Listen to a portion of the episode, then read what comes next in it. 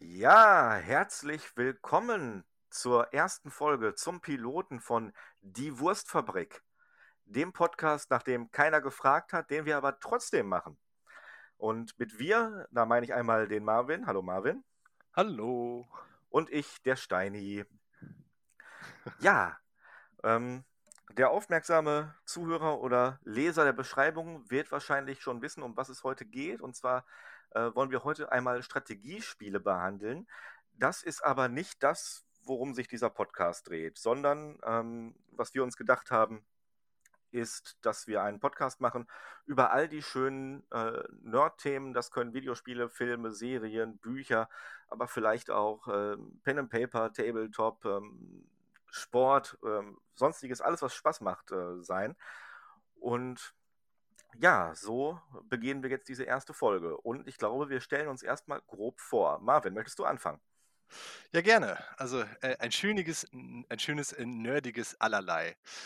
Ähm, ich bin der Marvin, bin äh, gut 28 Jahre alt jetzt bald ähm, und äh, spiele seit geraumer Zeit Computerspiele.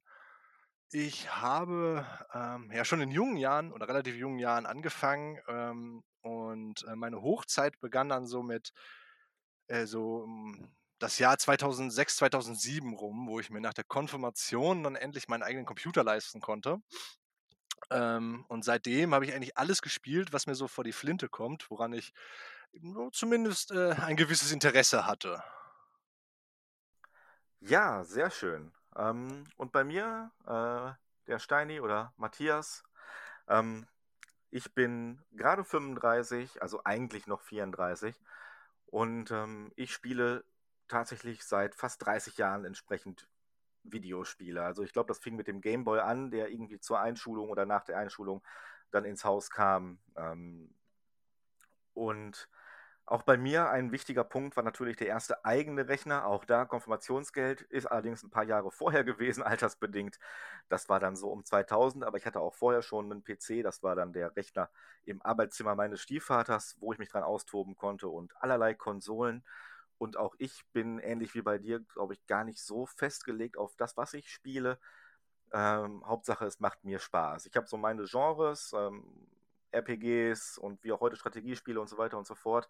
Aber im Großen und Ganzen alles, was mir vor die Flinte kommt und wo ich was dran sehe, immer mal her damit. Ja, das ist halt auch sehr schön, finde ich, dass wir durch unseren äh, Altersunterschied zwei äh, teils äh, völlig verschiedene Perspektiven auf Spiele haben. Ähm, auch eben, weil wir äh, zwei verschiedene Nostalgiefaktoren haben. Ne? Bei dir wird das halt etwas früher sein als bei mir, wo man noch durch die die rosarote Brille auf Spiele guckt. Ähm, aber ich denke, dadurch ergeben sich dann interessante Diskussionen. Ja, ich denke schon. Also nicht nur bei Spielen, wie eben schon gesagt, auch was Filme angeht, Serien und so weiter und so fort. Ähm, auch wenn der äh, Unterschied jetzt nicht so riesig ist, aber ich denke schon, da hast du recht, haben wir ähm, zumindest ganz andere Einstiegsdrogen wahrscheinlich erlebt als der jeweils andere. Und gerade wenn es dann darum geht, kann das ähm, relativ interessant sein, denke ich, da wirklich mal äh, ins Detail zu gehen. Warum hat uns gerade das so ge äh, gepackt? Oder wo der andere vielleicht sagt, so, pff, verstehe ich jetzt nicht die Faszination daran, aber ich gönne es dir. ja, da bin ich wirklich sehr gespannt drauf. Aber außerhalb der Spiele oder des nerdigen Allerlei haben wir ja auch noch eine weitere Leidenschaft, die wir beide gemeinsam teilen, nämlich Bier. Sterni, was trinkst du denn heute? Korrekt. Also auch diese Welle, die derzeit bei Podcasts so ein bisschen trendig ist, äh, reiten wir komplett mit. und äh, ich habe mir ein ähm, Herforder Pilz aufgemacht. Das ist ähm, eigentlich mein Leib- und Magenbier, was ich ständig trinke. Und ich dachte mir, gerade im Piloten sollte ich dafür mal direkt äh, eine Lanze brechen. Äh, das kommt aus dem Auto und ist dementsprechend relativ kalt, weil es die Nacht über gut durchziehen konnte. Und ich würde sagen, Prost muss ich mir natürlich vorstellen, wie du aus, diesem, aus dieser Flaschensammlung, die sich im Auto befindet, irgendwo noch eine volle rausziehst. Ähm, ja, ich bin ähm, äh, jetzt gerade bei einem äh, Guinness. Ich dachte mir zur Feier äh, des neuen Podcasts und in der Pilotfolge sei mir das mal gegönnt. Ich habe hier aber natürlich auch noch äh, für später noch einen äh, Herforderpilz stehen. Ist ja für uns beide ja auch äh, regional. Und sollte ich dann noch Durst haben, ich glaube, äh, das wird ein sehr durstiger Podcast, habe ich hier auch noch äh, Störtebecker, ähm, das äh, äh, Atlantic Ale. Das trinke ich eigentlich sehr gerne, ist äh, ziemlich süffig und ja. Ich bin ja kein Freund von diesen Ales, aber äh, es sei dir gegönnt. Ich wollte gestern eigentlich auch noch Guinness äh, organisieren, allerdings mein Edeka hier um die Ecke ist derzeit zu. Die bauen um oder an oder renovieren. Und deswegen musste ich in einen anderen Laden und in einen anderen Supermarkt einkaufen fahren. Das ist ja immer die Hölle. Man ist da komplett verloren, als wenn man in seinem Leben noch nie eingekauft hätte. Und ähm, so bin ich froh, dass ich überhaupt das habe, was ich bekommen habe. Man ist ja mit den kleinen Dingen schon zufrieden inzwischen. Ich musste auch anstehen vom Supermarkt, weil der zu voll war äh, Corona-bedingt und so weiter und so fort. Und da hatte ich hinterher echt, muss ich sagen, die Fresse dick und war dann nicht mehr noch woanders. Ähm, aber nun denn. Das kenne ich gut. Ich habe es oft so, dass äh, genau in den Momenten, wo ich mal in so einen anderen Laden gehe, werde ich von meiner besseren Hälfte dahin geschickt und muss natürlich das Exotischste überhaupt besorgen. Also letztens war es zum Beispiel äh, Kokoswasser. Ich wüsste nicht mal in meinem Stammladen, wo das steht. Und äh, in, in, in einem Laden, wo du noch nie warst, bist du dann richtig verwirrt. Ne? Ja, ich war auch da, weil ich ähm, eigentlich Carbonara-Sauce selber machen wollte. Und ich habe außer Eier, die ich dafür brauche, nichts anderes mitgebracht. Also keine Schinkenwürfel, kein, also kein Parmesan, gar nichts. Und ähm, ja, so lief das dann wieder. Das ist aber auch was, was mir in meinem Stammladen öfter mal passiert, dass ich wegen irgendwas hinfahre und dann mit ganz anderen Sachen nach Hause komme. Naja. Ich glaube, das passiert auch jedem. Okay, dann äh, würde ich sagen, leiten wir das Ganze doch mal ähm, in die richtigen Bahnen und fangen damit an ähm, zu erzählen. Hast du in letzter Zeit irgendwas Interessantes gesehen, gelesen, gezockt, worüber man gerade mal in einem, in einem kurzen Monolog sprechen müsste? Ja, also müsste nicht, aber könnten schon. Und ähm, ich habe oder anders angefangen, ich wollte die Serie Cobra Kai gucken, die inzwischen auf Netflix ist. Ich glaube, Netflix hat die vierte Staffel ähm, äh, auch dann produziert oder das Ganze übernommen. Das war ursprünglich bei oder von YouTube auf dieser Plattform YouTube Red. Ich weiß gar nicht, ob es die noch gibt und ich hatte auch immer damals den Gedanken, so YouTube Red ist nicht der geilste Name für eine Videoplattform. Ich hatte immer das Gefühl, das ist jetzt die Plattform, äh, wo ich dann das FSK 18 Angebot von YouTube sehen kann. Weiß ich nicht, wegen Red Rotlicht. naja. Ähm, zumindest habe ich aber in der Vorbereitung darauf, weil ich gucke mir nicht einfach nur eine Serie an, ähm, habe dann ähm, Karate Kid und Karate Kid 2 geguckt. Auch beides bei Netflix. Ähm, den dritten Teil gibt es nicht und ich glaube, es gibt einen vierten aus den 2000ern dann mit einem Mädchen als Hauptdarstellerin. Lirum Larum. Ich habe die tatsächlich vorher nie gesehen was sehr seltsam ist, weil das eigentlich ja Filme sind. Äh, der erste ist von 84 und der zweite von 86 oder 87, ähm, die in den 90ern gefühlt ja auch rauf und runter gelaufen sind, im Nachmittagsprogramm sonntags und so weiter und so fort.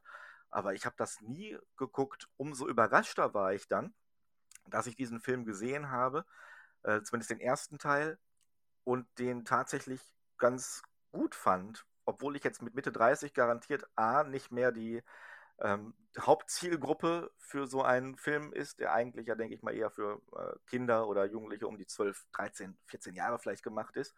Und ich halt auch gar keine nostalgische Erinnerung oder keine nostalgischen Gefühle für diesen Film hege. Dafür war er aber, wie gesagt, recht unterhaltsam, so für so einen Sonntagnachmittag ganz okay. Und dann habe ich mit Cobra Kai angefangen, ähm, nach den ersten beiden Filmen und muss sagen, hätte ich mir klemmen können. Alles, was man wissen muss, wird in den ersten drei Minuten von Cobra Kai nochmal kurz zusammengefasst, wenn man es nicht eh schon weiß. Ähm, also ich hatte auch vorher, wie gesagt, den Film Karate Kid nie gesehen, aber trotzdem wusste ich, um was es geht und äh, was passiert. Dennoch, um da einmal vielleicht drauf einzugehen, kurz, für die, die es gar nicht wissen, Karate Kid sind, wie gesagt, Filme aus den 80ern. Ähm, ich glaube, der dritte ist aus den frühen 90ern, von 90 oder so.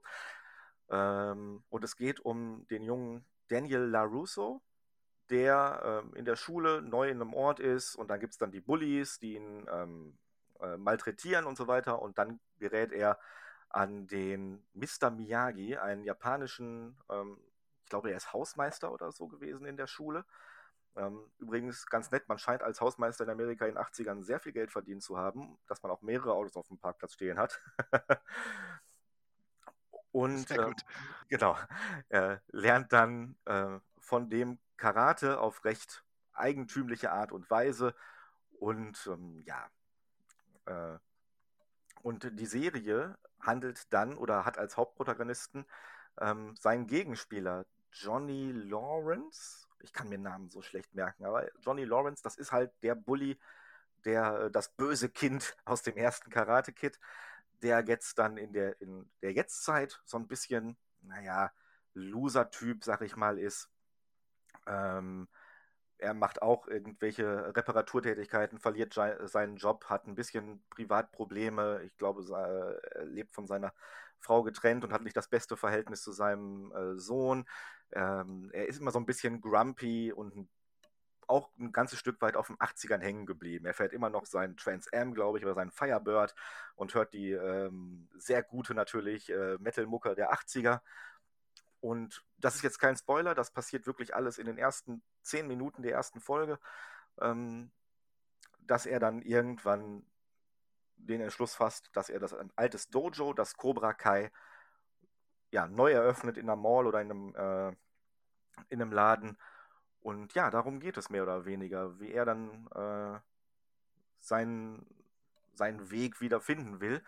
Ähm, auch Daniel LaRusso oder der Schauspieler, der damals den verkörpert hat, spielt auch wieder mit. Ähm, und ich finde es ganz interessant, dass das da die andere Perspektive mal gezeigt wird nach so langer Zeit. Der, den man eigentlich damals doof finden sollte, weil er ja der Bully war, ist jetzt die Hauptfigur. Ähm, und die Serie kommt relativ schnell zur Sache. Das mag ich. Ich habe letztens, ich weiß gar nicht mehr, was es war, was ich gesehen habe.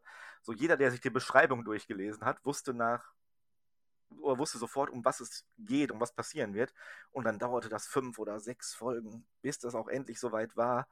Und hier ist es wirklich Schlag auf Schlag. So eine Folge geht 25 Minuten. Ähm, kann man gut mal zum Abendessen sich eine reinziehen. Und ich finde es ganz cool bisher. Das ist relativ gut gemacht. Ähm, macht Spaß, ist kurzweilige Unterhaltung. Ähm, das dazu. Ich habe jetzt erst vier oder fünf Folgen gesehen, aber ich werde auf jeden Fall dranbleiben. Ja, das einmal zum äh, Karate Kid Cinematic Universe oder Karateverse, wie wir Cobra Heads sagen. Also einfache Unterhaltung, die man aber auch eben zwischendurch mal genießen kann, nichts Anspruchsvolles. Ja, definitiv. Oh, klingt ja ganz nett. Ja, ähm, ich habe in letzter Zeit ähm, American Gods geguckt besonders die zweite Staffel kam ja jetzt vor einigen Monaten raus. Und ähm, das ist jetzt auch wieder keine besonders anspruchsvolle Serie. Es ist auch, äh, wenn ich ehrlich bin, keine so besonders gute Serie unbedingt.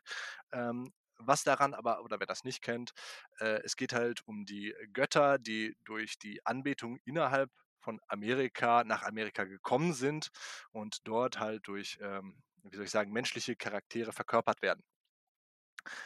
Ähm, die sind aber auch irgendwie an, ich sag mal, weltliche Gesetze gebunden. Und ähm, dazwischen steht halt der äh, Shadow Moon, der eigentliche Hauptcharakter, ähm, der da in diese, äh, ich sag mal, Göttergeschäfte oder einen äh, gewissen Götterkrieg äh, verwickelt wird zwischen den alten und den neuen Göttern. Ähm, ja, äh, ursprünglich stammt äh, oder basiert das Ganze auf einem Buch von Neil Gaiman. Ähm, das habe ich nicht äh, ganz äh, gehört. Also ich habe mir das damals als Hörbuch irgendwo gekauft. Ich glaube sogar bei Audible. Ähm, ich habe es aber nicht durchgezogen. Ich habe äh, den Anfang gehört, weil ich halt auch die Serie schon kannte und das war dann, ähm, hm, das hat sich für mich nicht gelohnt. Und der coole Twist an dieser Serie ist, oder was mich wirklich daran fesselt, ist, dass äh, immer wenn sie jetzt so einen neuen Gott einführen, dann gibt es so ein ähm, ähm, wie soll ich das sagen, erstmal so ein Charaktervideo. Was hat dieser Gott für Kräfte? Ähm, und wir sehen halt so eine Art Szene aus der Vergangenheit dieses Gottes. Ähm, halt die Anbetung oder äh, wie ein toten Gott jemanden ins Jenseits bringt, sowas. Und diese, diese Szenen sind halt super gemacht. Das ist ja auch so ein bisschen, glaube ich, Neil Gaimans Fachgebiet, sag ich mal. Ich habe ein Buch von ihm gelesen, wo er nordische Mythologie neu aufgearbeitet hat. Also diese alten Geschichten so ein bisschen moderner verpackt. Äh, das spielt zwar trotzdem in der Wikingerzeit, aber halt sprachlich und so weiter und so fort. Und ich glaube, da hat er echt was auf dem Kasten, ne? Das definitiv. Ich muss aber leider sagen, also ähm, als Serie genommen, die auch wirklich Handlung rüberbringen will, ist die zweite Staffel unglaublich furchtbar. Also, äh, ich sage mal, die Handlung der, äh ich möchte jetzt nicht zu viel verraten, aber, äh, die Handlung der ersten 7 Folgen ist einfach nicht für die Staffel relevant. Die also, es spielt sich eigentlich alles, was wirklich in dieser Staffel passiert, in den letzten 3 Folgen ab und, äh, alles andere kann man einfach in die Tonne kloppen. Es gibt sogar Charaktere, ähm du erfährst halt was über diese Nebenhandlung und, ähm, ich will jetzt nicht sagen, du bist jetzt besonders investiert in diese Nebenhandlung, aber sie ist halt einfach da und du denkst: „Okay, das wird schon irgendwo sein sein äh, seine Daseinsberechtigung haben“, hat es aber nicht. Weil der Charakter sagt dann einfach so nach, äh, äh, ein paar Folgen: „Ja, ne, also okay, das war's jetzt, dann tschüss und gut ist“, ne? Und dann siehst du den halt für den Rest der Staffel auch nie wieder. Und in den letzten 2 bis 3 Folgen passiert dann einfach alles und, äh, ich dachte mir: „Wa warum habe ich das jetzt eigentlich geguckt?“ Also, wo wozu habe ich jetzt meine Lebenszeit investiert, um um damit einfach nichts passiert? Und dafür halt 'ne ganze Staffel rauszubringen, das regt mich halt immer auf. Ich will ja auch, dass ich dass ich, wenn ich eine Staffel gucke, nicht nur die letzten 3 Folgen gucken muss, sondern halt eben die ganze Staffel gucken muss, um das komplette Konzept zu begreifen. Aber das ist in dieser Staffel überhaupt nicht gegeben. Das hört sich so 'n bisschen danach an, als wenn das so 'ne typische Staffel wäre: „Wir haben noch Geld gekriegt und jetzt machen wir noch was damit.“ Weil ich habe tatsächlich damals auch die ersten 3 oder 4 Folgen der 1. Staffel gesehen und ich bin mir nicht tausendprozentig sicher, aber ich hätte jetzt gesagt, das ist locker 4 Jahre her. Und jetzt sagtest du, das sei Staffel 2, ähm, was ja auch so 'n bisschen heißt, so da ist lange nichts passiert, ähm, oder zumindest auf deutschem Boden vielleicht nicht, ich weiß es nicht. Ähm, aber das ist ja vielleicht auch nicht unbedingt das beste Zeichen, wenn da so lange etwas brach gelegen hat und dann macht man weiter, oder vertue ich mich da? Das das stimmt. Hat auch wirklich la lange gedauert, aber soweit ich weiß, ist Neil Gaiman auch zumindest an der Serie beteiligt. Ich möchte jetzt aber nichts Falsches sagen. Der schreibt aber, meine ich, mit auch an den Folgen. Äh, was ich allerdings an der Serie generell positiv hervorheben muss, ist, äh, Ian McShane. Ähm, ich finde, der ist auch 'n, äh, cooler Schauspieler. Ich gucke mir, äh, einfach Serien und Filme mit dem immer sehr gerne an, ob's jetzt, äh, John Wick ist oder, äh, auch in Game of Thrones fand ich ihn ganz cool, obwohl er da halt auch nur in 2 Folgen ist. Ähm, ja, und er ist halt als, äh, Mister Wednesday 'n sehr cooler Charakter. Von daher hat das das hat 'n bisschen was gerettet. Ja, den habe ich auch noch vor Augen. Ähm, auch wo du Game of Thrones sagst und so weiter. Mit dem Namen konnte ich erst jetzt gar nichts anfangen, aber dann, wo du so 'n bisschen ausgeholt hast, ja, okay, äh, weiß ich. Ja, der hatte Charme. Aber, hm, dass ich damals nicht weitergeguckt habe ich fand das auch nicht schlecht, aber es hat mich auch nicht so gepackt und man ist ja so zuge ja, äh, zugemüllt, äh, über verschiedene Plattformen mit allen möglichen Serien, Filmen und was weiß ich alles, was man konsumieren, äh, kann und auch, äh, muss dann irgendwann offensichtlich, um mitreden zu können, äh, dass mich das aber dann nicht weiter gepackt hat. Ja, oder man hört natürlich uns zu, die einem so was in, äh, angenehmen kleinen Häppchen verpacken und wir sagen einem, was man gucken soll und spielen soll und was nicht. Mehr dazu dann aber in der, äh, entsprechenden, ähm, Serien und Filmfolge. Das müsste jetzt, äh, wahrscheinlich die nächste Folge sein. Äh, wir wollen ja zu Gaming kommen, ähm, speziell den Strategiespielen. Genau. Also, richtig. Wir sagen euch, was ihr zu gucken und zu spielen habt. Akzeptiert uns einfach als neue Götter, ähnlich wie in, äh wie hieß die Serie noch gleich? Äh Gods American Gods? American Gods, ja, genau. Ja, genau, genau. Richtig. Ja, genau, du hast es grad schon angesprochen. Also, das eigentliche Hauptthema, das wir jetzt auch mal dann angehen wollen, ist hier in dieser Folge Strategietitel. Ähm, ich glaube, etwas, was uns beide, ähm, interessiert hat und auch fasziniert hat, wo wir beide auch Überschneidungen haben, aber auch, äh, Unterschiede. Und meine 1. Frage direkt wäre dann auch erst mal, ähm, was sind so deine ersten Erinnerungen, Erfahrungen mit dem Genre von Strategietiteln? Wie kamst du da überhaupt zu, dass du heute sagst, so: „Jo, Strategie, das ist was, was ich ganz gerne mal einlege?“ Oh, ja, das ist das ist, äh, 'ne gute Frage. Ich habe damals, glaube ich, angefangen oder meine älteste Erinnerung ist, äh, wirklich Age of Empires I. Ähm, damals hatten wir noch 'nen 'nen Familiencomputer. Da war das ja noch nicht so, dass jeder seinen eigenen hatte. Und, ähm, mit äh, den musste ich mir halt mit meinen Brüdern und meinem Vater teilen. Und, ähm, da war halt so das Einzige, was wir da hatten, war, glaube ich, äh, äh, Age of Empires und später auch Tomb Raider, aber darum soll's ja jetzt erst mal nicht gehen. Ähm das war so mein erster Berührungspunkt. Ähm, und ich weiß halt noch, also das war lange, lange Zeit das Einzige, was ich wirklich spielen konnte. Age of Empires 1 und Age of Empires 2.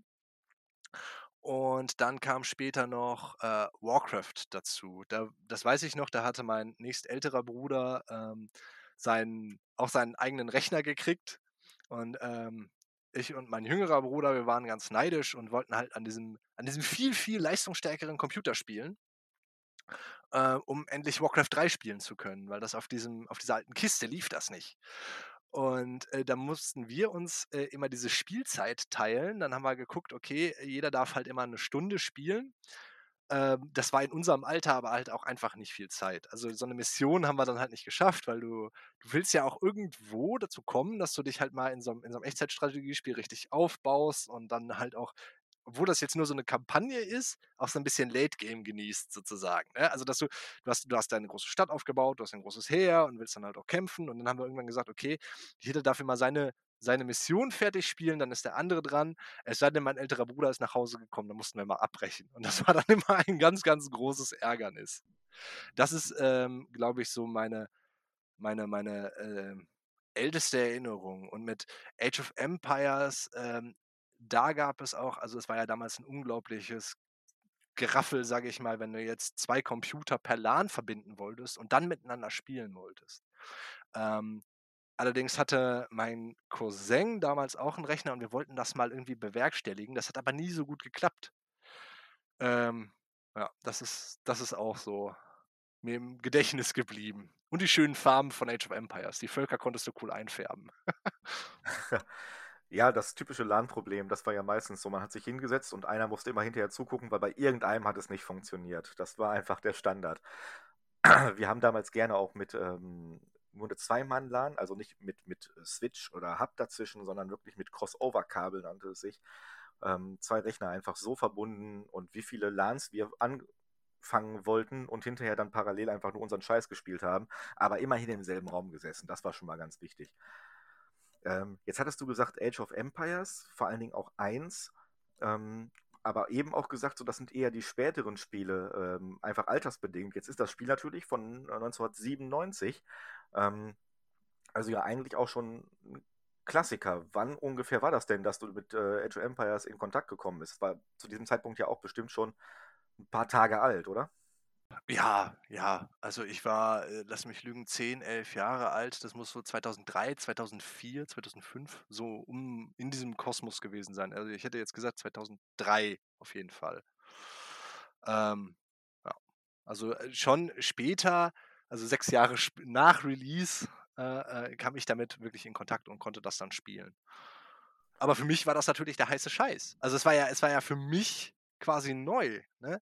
Und äh, wenn ich dann heute zu dieser Grafik von damals äh, äh, zurückgehen würde, und das ist ja häufig dieser Nostalgie-Effekt, wenn ich zu dieser Grafik zurückgehen würde oder mir das Spiel heute nochmal angucken würde, äh, da liegen Welten zwischen meiner Erinnerung und dem, wie es wirklich aussieht.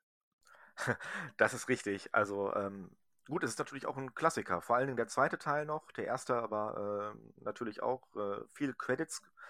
Ähm, einfach gaming-historisch aber äh, ich denke schon, dass man das auch dann Jahre später noch gut spielen konnte, weil es einfach ein gutes Spiel ist und dass man es besser in Erinnerung hat, optisch und so weiter, mag so sein.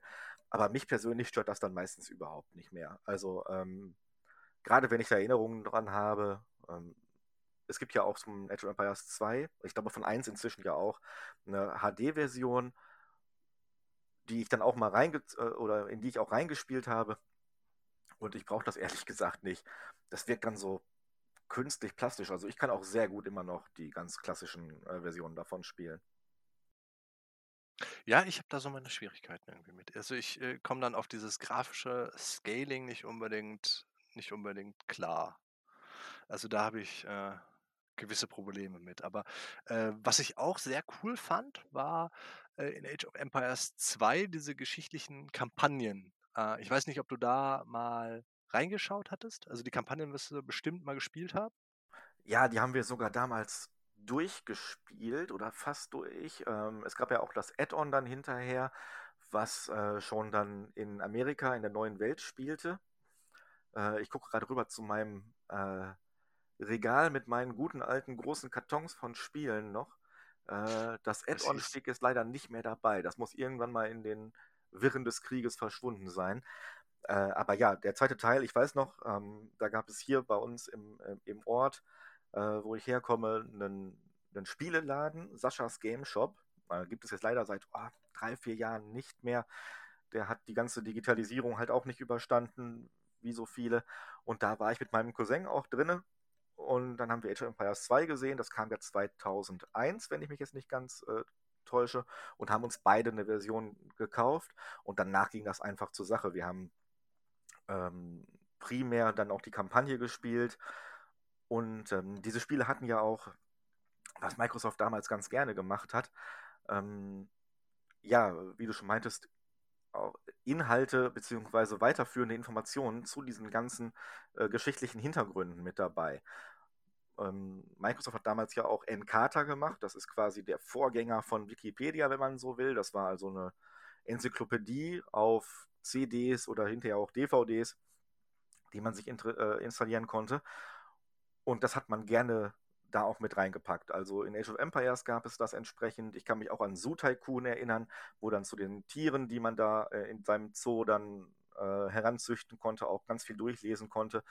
Das habe ich da weniger gemacht, aber bei Age of Empires ganz viel. Und ich glaube, das hat mir auch so ein bisschen damals ähm, als Jugendlicher, also als das rauskam, war ich entsprechend 15 so ein bisschen den Arsch gerettet, dass man mich hat einfach zocken lassen, nach dem Prinzip so, ja, dann spielt der Junge besser, als dass er Drogen nimmt äh, und lernt da eventuell noch ein bisschen was bei ähm, über diese geschichtlichen Hintergründe und so weiter und so fort. Und ich fand das super faszinierend. Also definitiv, das war immer schon etwas, was ich auch als Kind sehr cool fand.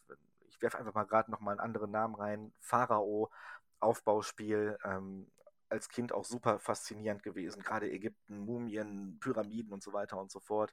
Und da hat Age of Empires damals auch echt offene Türen eingerannt, was das angeht.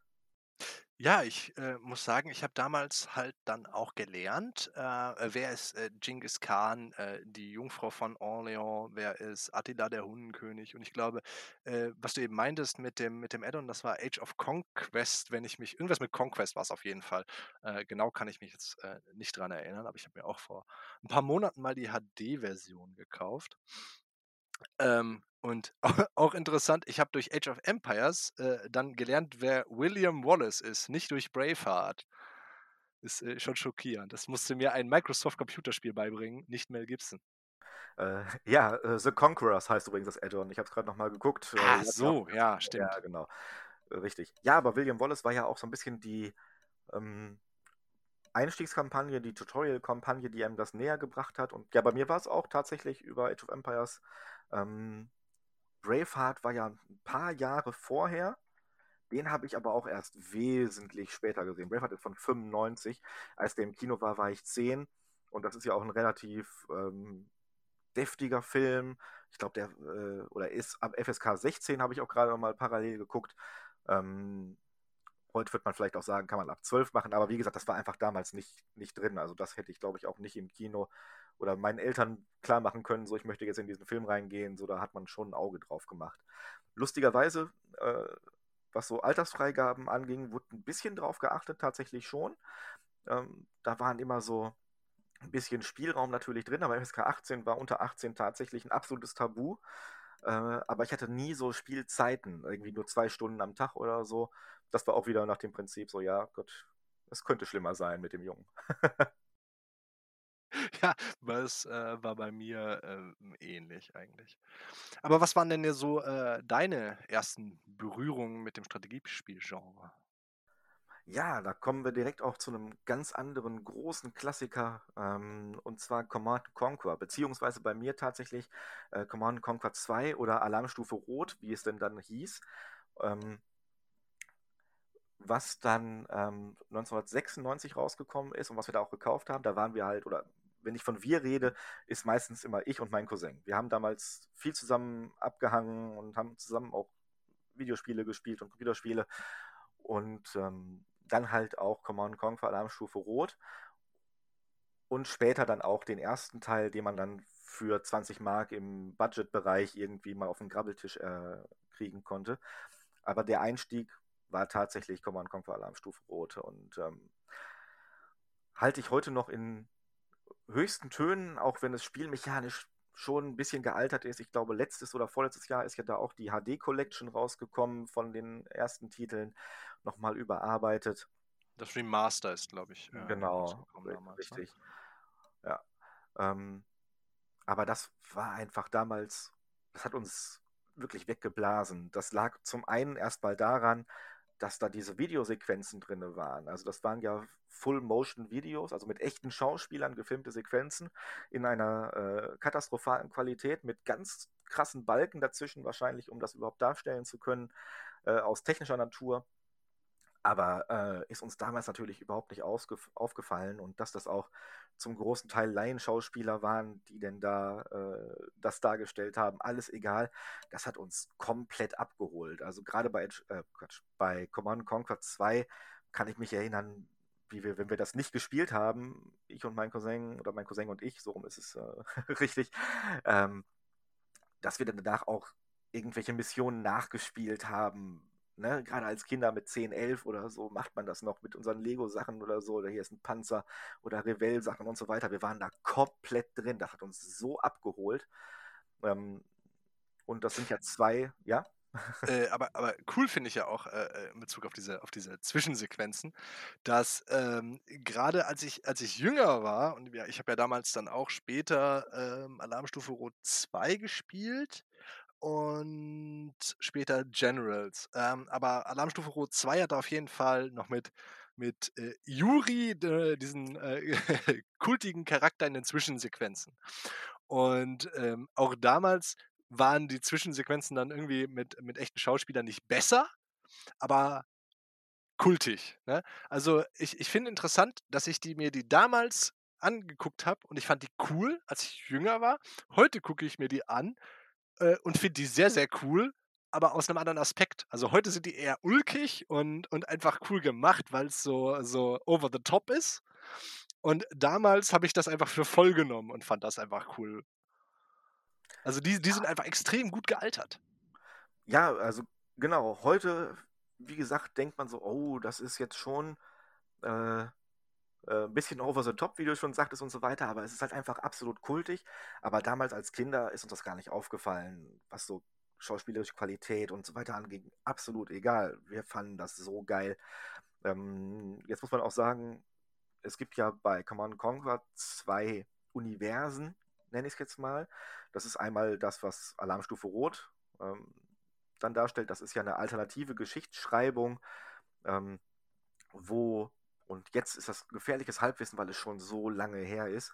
Ich glaube, Albert Einstein hatte eine Zeitmaschine erfunden, eine Chronosphäre, und dann konnten die zurückreisen und äh, Hitler umbringen. Dadurch ist der Zweite Weltkrieg nie stattgefunden und alles hat eine andere Bahn angenommen.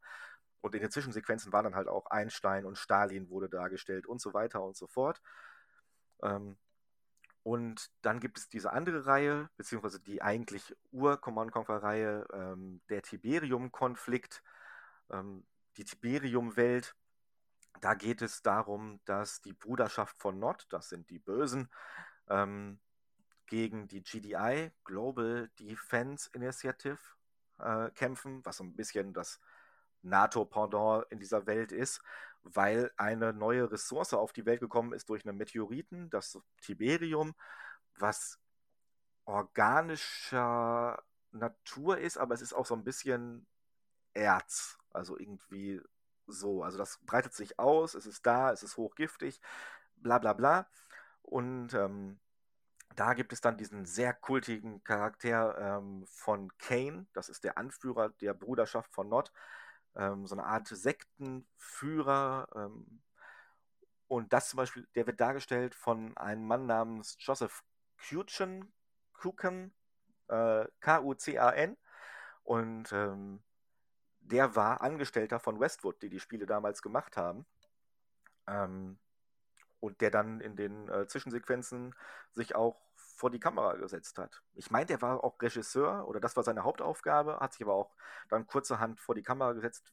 Wem das nicht sagt, ich glaube, jeder hat schon mal ein Bild davon gesehen, der sich so ein bisschen mit Computer- oder Strategiespielen auseinandersetzt. Das ist der Typ mit der Glatze und dem Ziegenbart. Äh, muss wohl auch ein sehr cooler Typ sein. in, in Interviews, sehr humorvoll und so weiter. Aber der war damals für uns auch, gerade als Kinder, der Inbegriff der Coolness, weil das so ein, so ein Villain war, so ein Bösewicht, aber super charismatisch auch irgendwie und ha, herrlich. Ja, den habe ich, ähm, also ich hätte damals, wo ich den gesehen habe, äh, schwören können, ich habe den schon mal irgendwo in irgendeinem Film gesehen. Ähm, so, so war das damals für mich, aber wahrscheinlich hätte ich auch nur einfach schon mal äh, Command Conquer gesehen. Kann Ähm, sein. Also der steht bei Wikipedia auch drin als Regisseur, Schrägstrich Schauspieler, Schrägstrich Videospieldesigner und bla bla bla. Ähm, jetzt weiß ich nicht, ob sich das Schauspielerische nur auf die Command Conquer Spiele bezieht oder ob da vielleicht noch was anderes sogar gewesen ist. Ähm, habe ich jetzt zumindest nicht im Kopf. Aber definitiv. Also 2003 ist ja Westwood dann ähm, geschlossen worden, die Westwood Studios, aber der ist auch 2007 und 2010 tatsächlich nochmal äh, zu Command Conquer zurückgekehrt äh, als Schauspieler, dann als das Ganze unter der Flagge von EA gelaufen ist. Ähm, also der ist der Sache dann auch treu geblieben und äh, da gab es ja auch andere. Hat nicht sogar der Wrestler ähm, Ric Flair auch mal irgendeinen General gespielt bei Command Conquer 3 oder 4 oder so, ähm, wo man dann schon sich einen Namen gemacht hatte, sag ich mal, aber da ist sehr viel cooler Scheiß passiert.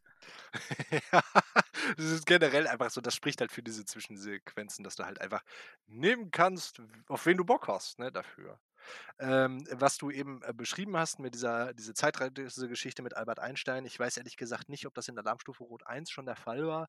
Ich weiß aber, dass es diese Zeitreise-Storyline in Alarmstufe Rot 3 gab, ähm, wo dann in die Vergangenheit gereist wird und Hitler ausgeschaltet und ähm, oder zumindest die Sowjetunion reist äh, in die Vergangenheit, gewinnt äh, oder hält den Krieg halt zumindest auf gegen die äh, GDIs, ist doch glaube ich auch da. Ne? Und ähm, dann äh, kommt diese Asia-Fraktion, die in Teil 3 noch neu dazu kam, äh, dann ins Spiel durch diese Zeitmanipulation. Und ich glaube auch angeführt von Japan, aber da würde ich mich jetzt nicht drauf, nicht drauf festnageln. Und genau, und Command Conquer habe ich dann die späteren Teile noch gespielt, also von dieser Hauptstoryline die, äh, oder das Tiberium Wars äh, äh, ähm, äh, Universum, äh, wo dann äh, später auch noch die Alien-Fraktion mitzukommt, ähm, wo sie dann mehr oder weniger den Basenbau größtenteils weggelassen haben, sondern es quasi nur ein produzierendes Hauptgebäude gab. Aber das ist natürlich auch wieder eine sehr dunkle Erinnerung von mir, weil es jetzt, ich glaube, schon gute zehn, zehn Jahre her ist, Minimum. Oh ja. Also die habe ich alle gar nicht mehr gespielt. Aber es ist tatsächlich so, die, diese Zeitreise-Thematik ist schon direkt im ersten Alarmstufe Rot mit drin. Ähm, das ist der Aufhänger mehr oder weniger für alles. Ähm, ich habe mit der Serie aufgehört nach äh, Generals oder Generäle, wie man ja damals noch sagen musste, wegen äh, Zensur beziehungsweise Indizierung, ähm, was ja nochmal ein komplett anderes Universum ist, beziehungsweise eher ein ja doch schon realistisches Setting. Also äh, China, die USA und ähm, der Nahe Osten, das waren aber dann tatsächlich auch relativ stereotyp Terroristen, Ka lässt sich drüber streiten, äh, ob das so äh, Ach, politisch ich, korrekt ist. ich Aber äh, erinnere mich, wo sie dann die, die, ähm, die Terroristen in der deutschen Version rausgeschnitten haben und durch solche Dynamitwagen ersetzt haben, weil es genau, durfte, es ja von der ähm, BPJM aus durfte es ja keine, keine Selbstmordattentäter geben. Das war ja allgemein, jugendgefährdende Medien, ne? genau, das war ja allgemein bei Command Conquer auch in der deutschen Version immer so, dass man ja keine Fußsoldaten hatte als Menschen, sondern das waren alles Cyborgs. Ähm, wenn man die also überrollt hat, zum Beispiel mit dem Panzer, dann haben die auch so ein Blechdosengeräusch äh, hinterlassen und ähm, nicht einen Schrei und einen Blutfleck wie in der Originalversion, ähm, aber komplett, also spielerisch irrelevante Änderungen. Ich finde es als Cyborg sogar für das Setting teils sogar cooler, muss ich sagen. Also, Das stimmt. Das stimmt. Da wurden auch diese, diese Bildchen, auf die man klickt, um die Einheit zu produzieren, so ganz cool bearbeitet, dass der General, der da steht, auf einmal ein Cyborg ist. Und das sah sogar wirklich cool aus. Ich erinnere mich vor allem äh, an das Spiel, weil es gab ja diese, diese Transporthelikopter, ne? Die, äh, mit denen du, mit denen du deine, wo du deine Einheiten reinschaffen konntest, zumindest auf äh, Seiten der, äh, der NATO, sage ich jetzt mal. Und du konntest deine Einheiten in so, da gab es so äh, Standard-Wohnhausgebäude, ne, in denen sich die Truppen einfach verschanzen konnten. Und ich weiß, äh, ich wusste noch ganz genau, wie äh, diese, ähm, diese normalen Truppen konntest du einfach in diese Standardgebäude abseilen lassen aus dem Helikopter. Und das fand ich so cool.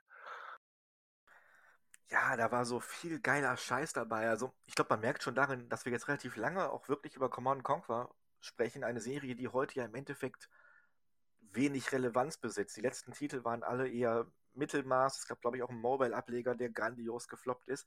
Aber wie kultig das alles ist. Bei uns war es damals auch in äh, Teil 1 und auch Teil 2 gab es auch jeweils so eine Spezialeinheit, die so ein bisschen wie so eine Heldeneinheit, was man hinterher auch in Warcraft hatte. Die ist zwar nicht hochgelevelt, aber in Teil 1 war es der Kommando-Bot, zumindest in der deutschen Version, wegen Bot. Und in äh, Alarmstufe Rot war es dann Tanja. Und Tanja war so ein bisschen Tomb Raider verschnitten, eine Perle mit zwei äh, Pistolen an der Hand. Ähm, unglaublich geil. Und wir haben damals auch, ähm, es gab den Karteneditor, zumindest bei Teil 2, bei Teil 1 weiß ich es nicht mehr tausendprozentig. Da haben wir dann äh, eigene Karten editiert, aber gerade als Kind, und zwar auf unsere eigene Art und Weise, sag ich mal, das Spiel interpretiert oder gespielt. Wir haben dann eine Insel gemacht, wo der Gegner drauf war und eine Insel, wo wir drauf waren. Und der Gegner konnte aber, weil wir nur Steilklippen gemacht haben, keine Häfen bauen und wir konnten Häfen bauen. Und weil wir diese Schlachtschiffe so geil fanden, weil die so weit schießen konnten, haben wir dann halt auf unserer Insel oder zwei Inseln, wenn wir das dann wirklich im LAN gespielt haben, unsere Basis hochgezogen, haben jeder zig von diesen riesen Schlachtschiffen gebaut, haben die schön in Position vor der gegnerischen Küste gebracht und dann irgendwann das Feuersignal und haben Leid und Verderben über unseren Gegner regnen lassen. Und das fanden wir so geil. Also es war überhaupt keine Herausforderung, kompletter Blödsinn, aber es war einfach nur geil. Also Ja, ich, äh, ich bin in solchen äh, ähm, Echtzeitstrategiespielen noch immer drauf aus, möglichst mehr als eine Fraktion spielen zu können. Und äh, das ging in Alarmstufe Rot 2, was so der, der erste Teil, der übrigens einen der allercoolsten Theme-Songs im, im Gaming-Bereich haben. Ne? Also den, wenn ich heute drüber nachdenke, dann geistert der mir immer noch durch den Kopf, wie diese Zeppeline über äh, New York sind. Ja, oh, die Zeppeline, ja. Ähm, und genau, du, du konntest halt diese Ingenieure machen. Ähm, in, ich weiß nicht, Kaserne oder sowas. Und diese Ingenieure konntest du in feindliche Gebäude schicken und dann gehörten die dir. Du konntest äh, also einfach diese Ingenieure in die, das feindliche Hauptgebäude schicken, dann gehörte das dir und du konntest sowohl äh, die NATO-Truppen als auch die Sowjetunion-Truppen spielen. Und das fand ich immer so cool, dass ich auf, auf Mehrspieler-Maps immer äh, also ich habe in den Mehrspielern nie gespielt, aber halt in diesen Gefechtsmaps äh, versucht habe, immer einen äh, äh, Sowjetgegner einzunehmen, weil ich meistens die amerikanischen gespielt habe äh, oder NATO-Truppen gespielt habe und äh, dann beide Fraktionen gleichzeitig zu haben, was, was halt so, immer so eine coole äh, Combo ergab. Ja, ich glaube, man merkt so alleine Command Conquer könnten wir, glaube ich, einen eigenen Podcast über mehrere Stunden mitfüllen offensichtlich hat uns diese Spieleserie wirklich sehr äh, geprägt und berührt. Aber ähm, Command Conquer, Age of Empires sind ja grundsätzlich relativ, ich sag jetzt mal, ähnliche Spiele, einfach weil es beides Echtzeitstrategie, beides ähm, vom Setting zwar komplett unterschiedlich, aber die Spielmechaniken sind relativ ähnlich, was den Grundaufbau angeht. Was gibt es denn noch von anderen Strategiespielen, von anderen Subgenres, bevor wir jetzt auf die Spiele im Detail eingehen, die du nochmal erwähnen möchtest, was dir auch wirklich äh, geprägt hat oder wo du Interesse dran hast?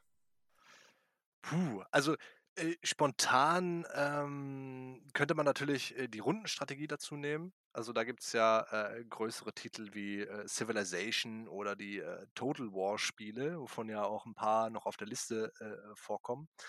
Und ähm, eigentlich würde ich sogar sagen, dass du theoretisch die Echtzeitstrategie noch mal ein bisschen unterteilen kannst, weil es gibt ja auch noch die, die äh, Paradox-Spiele, die ja keine Aufbaustrategie oder halt eben die Aufbaustrategie-Spiele sind, sondern äh, da gibt es ja diese ähm, existierende Weltkarte, ne, wie man das aus diesen ähm, Rundenstrategiespielen kennt.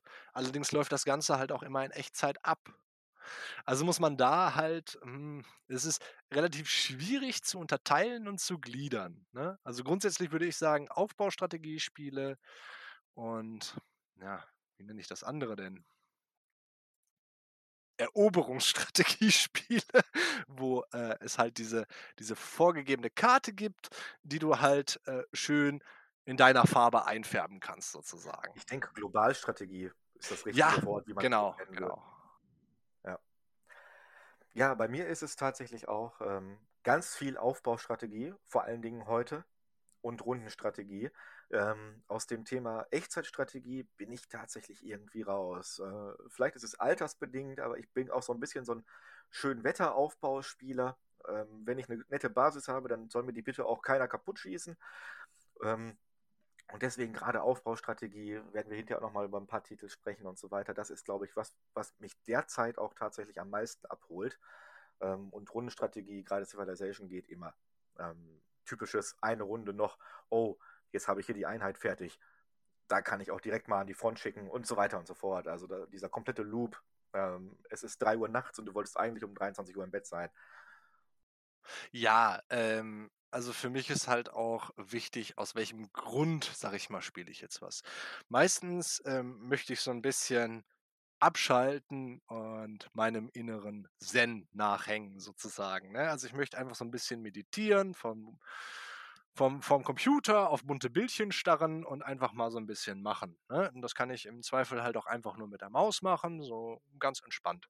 Und da, wie du schon sagtest, ist Civilization einfach super. Ne? Ähm, wenn ich jetzt aber StarCraft 2 zum Beispiel spiele, ich habe das mal, ich bin wirklich kein, kein Mehrspieler-Mensch, weil ähm, das immer so ein bisschen in, in, äh, in Stress ausartet.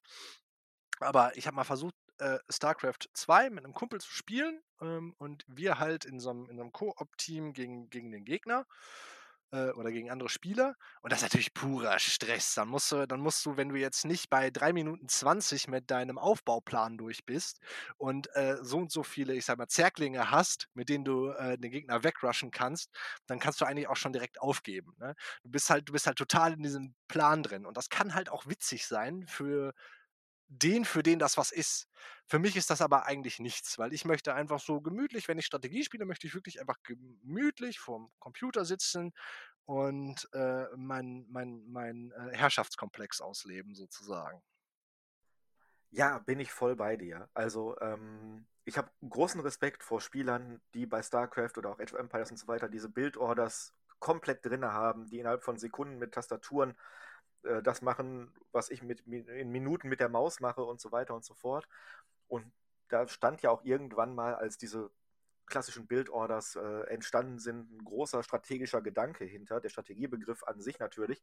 Wie kann ich noch ein paar Sekunden rausholen? Wie kann ich das optimieren? Also absolut ähm, meine Hochachtung, aber für mich ist es tatsächlich auch nichts. Ähm, wenn ich meine, jetzt erstmal fünf Schmieden bauen zu müssen bei Age of Empires, weil ich da Bock drauf habe, dann mache ich das. Jetzt ganz doof gesagt halt. Also ähm, ich bin da auch nicht kompetitiv. Wenn wir das mal im Laden gespielt haben, war es halt auch wirklich auf einem ganz Low-Level, wirklich nur äh, Kumpels unter sich.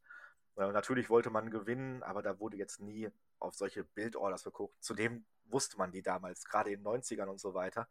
Äh, da bist du nicht online gegangen. Auf die Idee bist du nicht gekommen, online zu gehen, auch wenn es das gegeben hätte, um zu gucken, wie kann ich jetzt noch geiler ähm, meine Basis aufbauen. So gab es nicht. Aber wo du gerade sagtest, die äh, bunten Bildchen, äh, auf die man so gerne guckt. Ich glaube, das Spiel, was bunte Bildchen und das Wort, was in Deutschland so gerne genutzt ist, dafür den Wuselfaktor äh, geprägt hat, ist Siedler 2. Eins der Spiele, was wir hier auf unserer Detailliste haben. Oder die Siedler-Serie an sich. Siedler 2 habe ich hier äh, primär noch einmal hervorgehoben. Hast du Siedler irgendwas aus der Serie mal gespielt?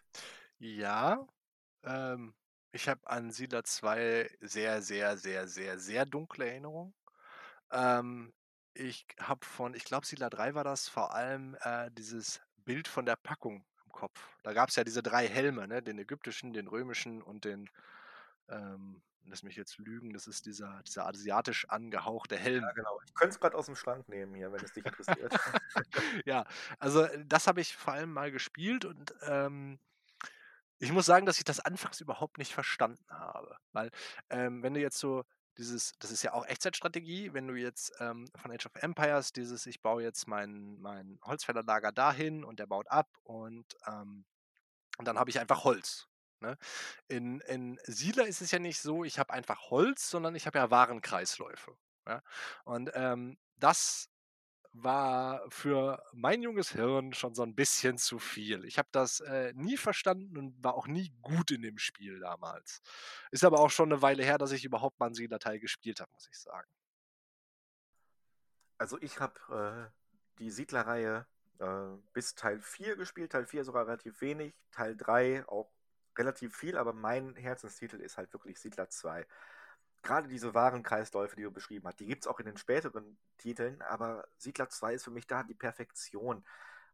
Wirklich, was das angeht, dadurch, dass ich da halt auch die Wege selber baue. Du baust ja Straßen und auf jeder Straße steht ein kleiner Siedler und wartet darauf, dass zum Beispiel der, äh, der Holzfäller Baumstämme vor die Tür legt und dann geht er dahin und trägt die Holzstämme zur nächsten Flagge, was so einen Wegpunkt darstellt und dann kommt ein anderer Siedler und der trägt das dann zum Sägewerk und der macht dann da Bretter draus, bla bla bla bla.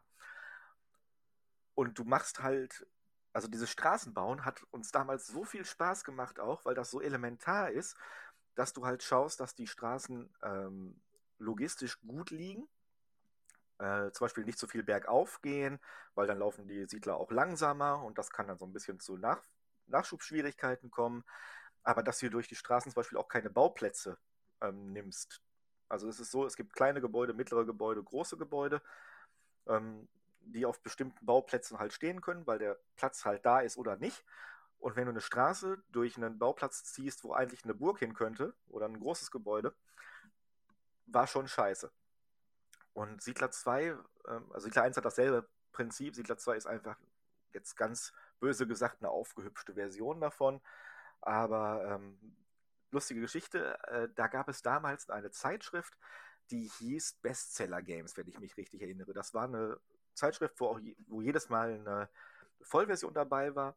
Vielleicht haben die auch über aktuelle Titel berichtet oder Tests gemacht. Ich weiß es nicht, weil wir haben die gekauft, weil eine Vollversion dabei war. Und dann gab es die Zeitschrift mit der Vollversion von Siedler 1. Und ähm, 1996 kam Siedler 2 und das muss auch so um 96 rum gewesen sein, dass wir diese Zeitschrift gekauft haben. Wieder mal ich und mein Cousin. Und ähm, da war die Demo von Siedler 2 drauf. Und wir haben das damals nicht gecheckt, wie man Siedler 1 installiert, weil das noch ein DOS-Spiel war. Und Siedler 2 hatte halt schon so eine richtige Installationsroutine, wie man es heute kennt, mit Weiterklicken, wo soll es hin und so weiter und so fort ähm, sodass wir primär die Siedler 2 Demo gespielt haben. Das war eine Mission, die aber auch nicht zeitbegrenzt war. Und allein in diese Demo haben wir so viel Zeit gesteckt, bis wir gecheckt haben, ach nee, das ist ja ein eigenes Spiel für sich. Und dann haben wir diese Zeitschrift beiseite gelegt und haben uns die Vollversion von Siedler 2 gekauft und hatten da tierischen Spaß mit. Also ähm, du baust ja zum Beispiel auch so Wachtürme oder so Grenzposten, dadurch werden deine Grenzen größer und da kommen dann ähm, Soldaten rein. Also ein Siedler ist auch zum Beispiel bei den, bei den Holzfällern so, irgendeiner fühlt sich berufen, ich werde jetzt Holzfäller und dann zieht er sich eine, äh, eine Schürze an und geht da hin und ist dann Holzfäller. Und so ist es bei den Soldaten mehr oder weniger auch. Da muss man dann Eisen für haben, bla bla bla bla. Und dann ist es kein Echtzeitstrategiespiel an der Stelle. Also es läuft in Echtzeit ab und es ist mehr ein Aufbauspiel. Aber im Gegensatz zu Siedler 3, wo du ja wirklich deine Truppen wie in Command Conquer auch markierst und dann losschickst und so weiter und so fort, ist es hier so gewesen, dass wenn dein Grenzturm in der Nähe eines anderen Grenzturms von einem Feind steht, dass du quasi den Angriff irgendwann befehlen konntest und ab dem Punkt hattest du keine Kontrolle mehr drüber deine Truppen sind rübergegangen, je nachdem wie groß dieses Häuschen war, waren da ein, zwei, fünf, sechs Soldaten drin und dann haben die gekämpft. Das konntest du beobachten, die standen sich dann gegenüber und haben auf sich rumgehauen und keine Ahnung, wie genau der Quellcode das berechnet hat. Irgendwann ist einer umgefallen und dann kam entweder der nächste Soldat aus dem Haus oder aber das Haus war leer und dann hast du es eingenommen und dann ist deine Grenze größer geworden oder kleiner. Ähm, und da haben wir wirklich als Kinder auch, äh, es gab die goldenen Soldaten, da musste man dann Gold für abbauen und dann waren die besser und mit Bier wurden die auch kampfstärker, das ist ähnlich wie bei uns jetzt. Äh, umso mehr Bier, umso besser werden wir bessere Podcaster. Angefeuert haben, vor dem CRT-Monitor gesessen und dann hier, Goldi, mache, tau ihn um. Und dann hat der eine Soldat alleine fünf andere platt gemacht und dann war das unser Held und so weiter. Da lief auch noch sehr viel über Fantasie so ein bisschen halt. Ja, ja klar. Das liegt aber natürlich dann auch äh, äh, am Alter.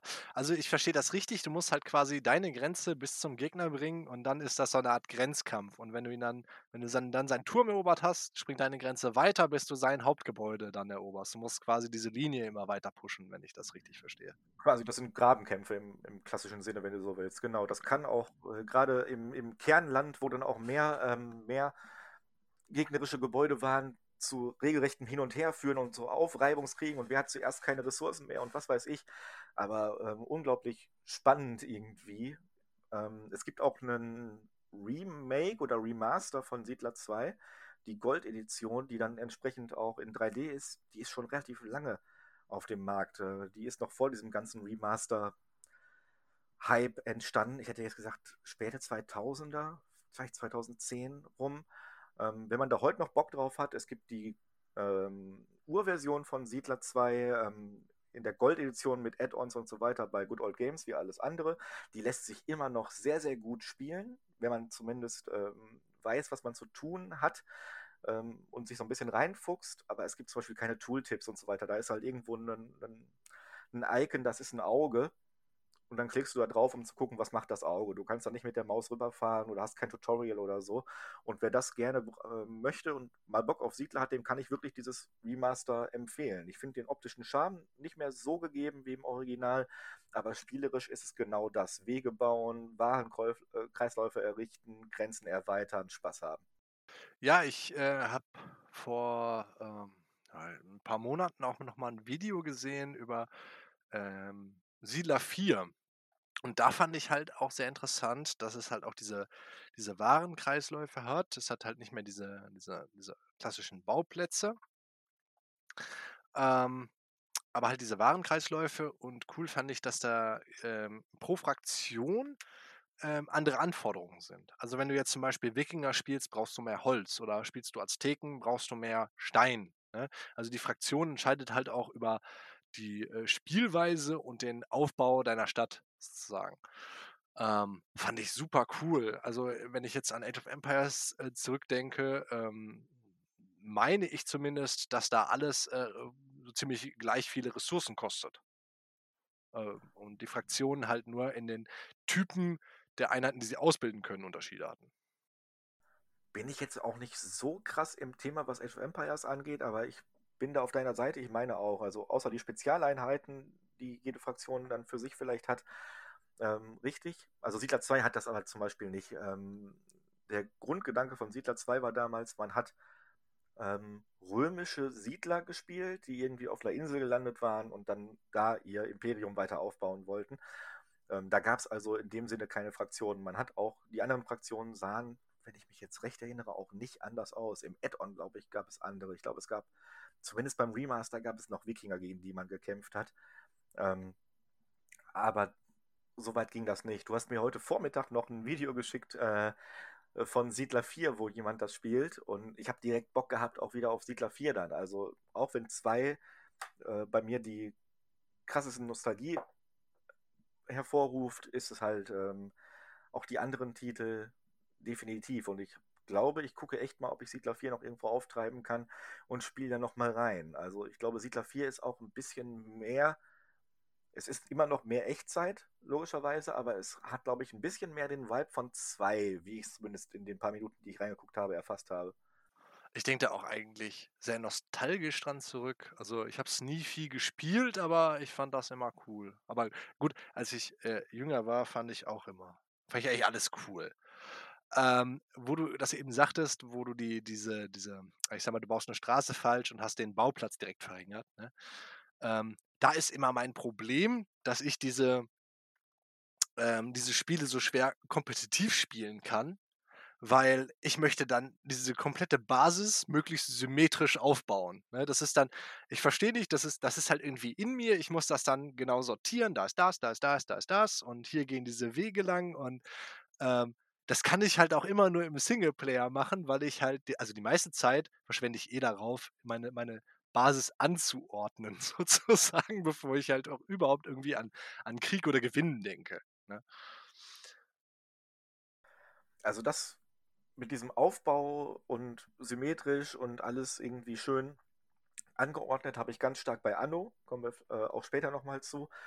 Bei Siedlern nicht, weil das Spiel macht dir relativ gut klar, ähm, du kannst natürlich versuchen, ein bisschen schön zu bauen und strategisch vor allen Dingen wichtig zu bauen, dass du ähm, Gebäude die kriegsentscheidend sind, zum Beispiel, jetzt nicht an die äußeren Grenzen setzt und dann macht einer deinen Turm kaputt und die Grenzen gehen zurück und die Bo äh, Gebäude brennen ab.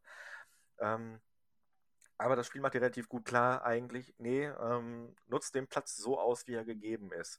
Ähm, da muss man sich vielleicht ein bisschen dann auch dran gewöhnen, aber das ist definitiv was, was mir damals auch sehr viel Spaß gemacht hat, wirklich zu gucken, ähm, was baue ich jetzt wohin? Zum Beispiel Minen musste man ja damals noch einen Geologen losschicken.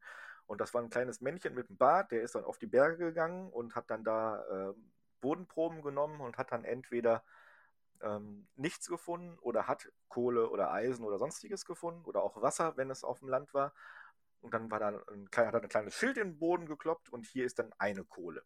Und das gab dann auch noch ein Schild, das war, da waren dann zwei Kohlebrocken drauf und ein Schild, da waren drei Kohlebrocken drauf, je nachdem, wie gut dieser Bauplatz ist.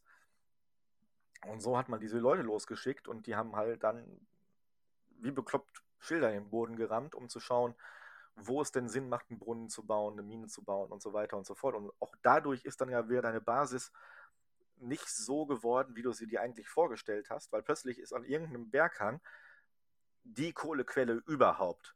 Aber in die Nähe wolltest du eigentlich einen Bauernhof setzen, weil da gerade Platz ist.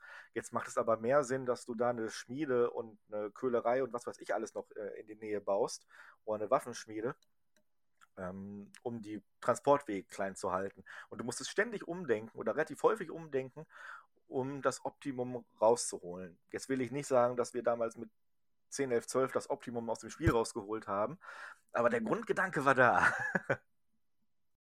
Okay. Ja, also ich wäre gehypt. Ich hätte Bock, das jetzt noch mal zu spielen. Ja, hol es dir. Wie gesagt, äh, kriegt man äh, relativ günstig hinterhergeschmissen. Ich habe auch das Remaster noch da liegen. Äh, liegen. Ich kann es nur empfehlen. Ähm, echt wirklich ein schönes Spiel, vor allen Dingen ein ruhiges Spiel für einsame Nächte. Schön. Aber genug. Ja, genau, ich äh, würde auch. Klar. Genau. Äh, ich würde einmal weitergehen zum, zum, zum äh, nächsten Punkt. Ist ein Punkt von mir, weil wir jetzt ja in der Vergangenheit waren oder ja in der relativ weit zurückliegenden Vergangenheit einmal waren, ähm, würde ich mal ein bisschen was Moderneres vorschlagen. Also, ähm, und zwar die Rundenstrategie.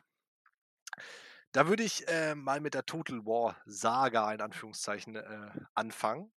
Da war so der erste Teil, den ich gespielt habe, Rome Total War, und ich habe mich echt in dieses Spiel verliebt.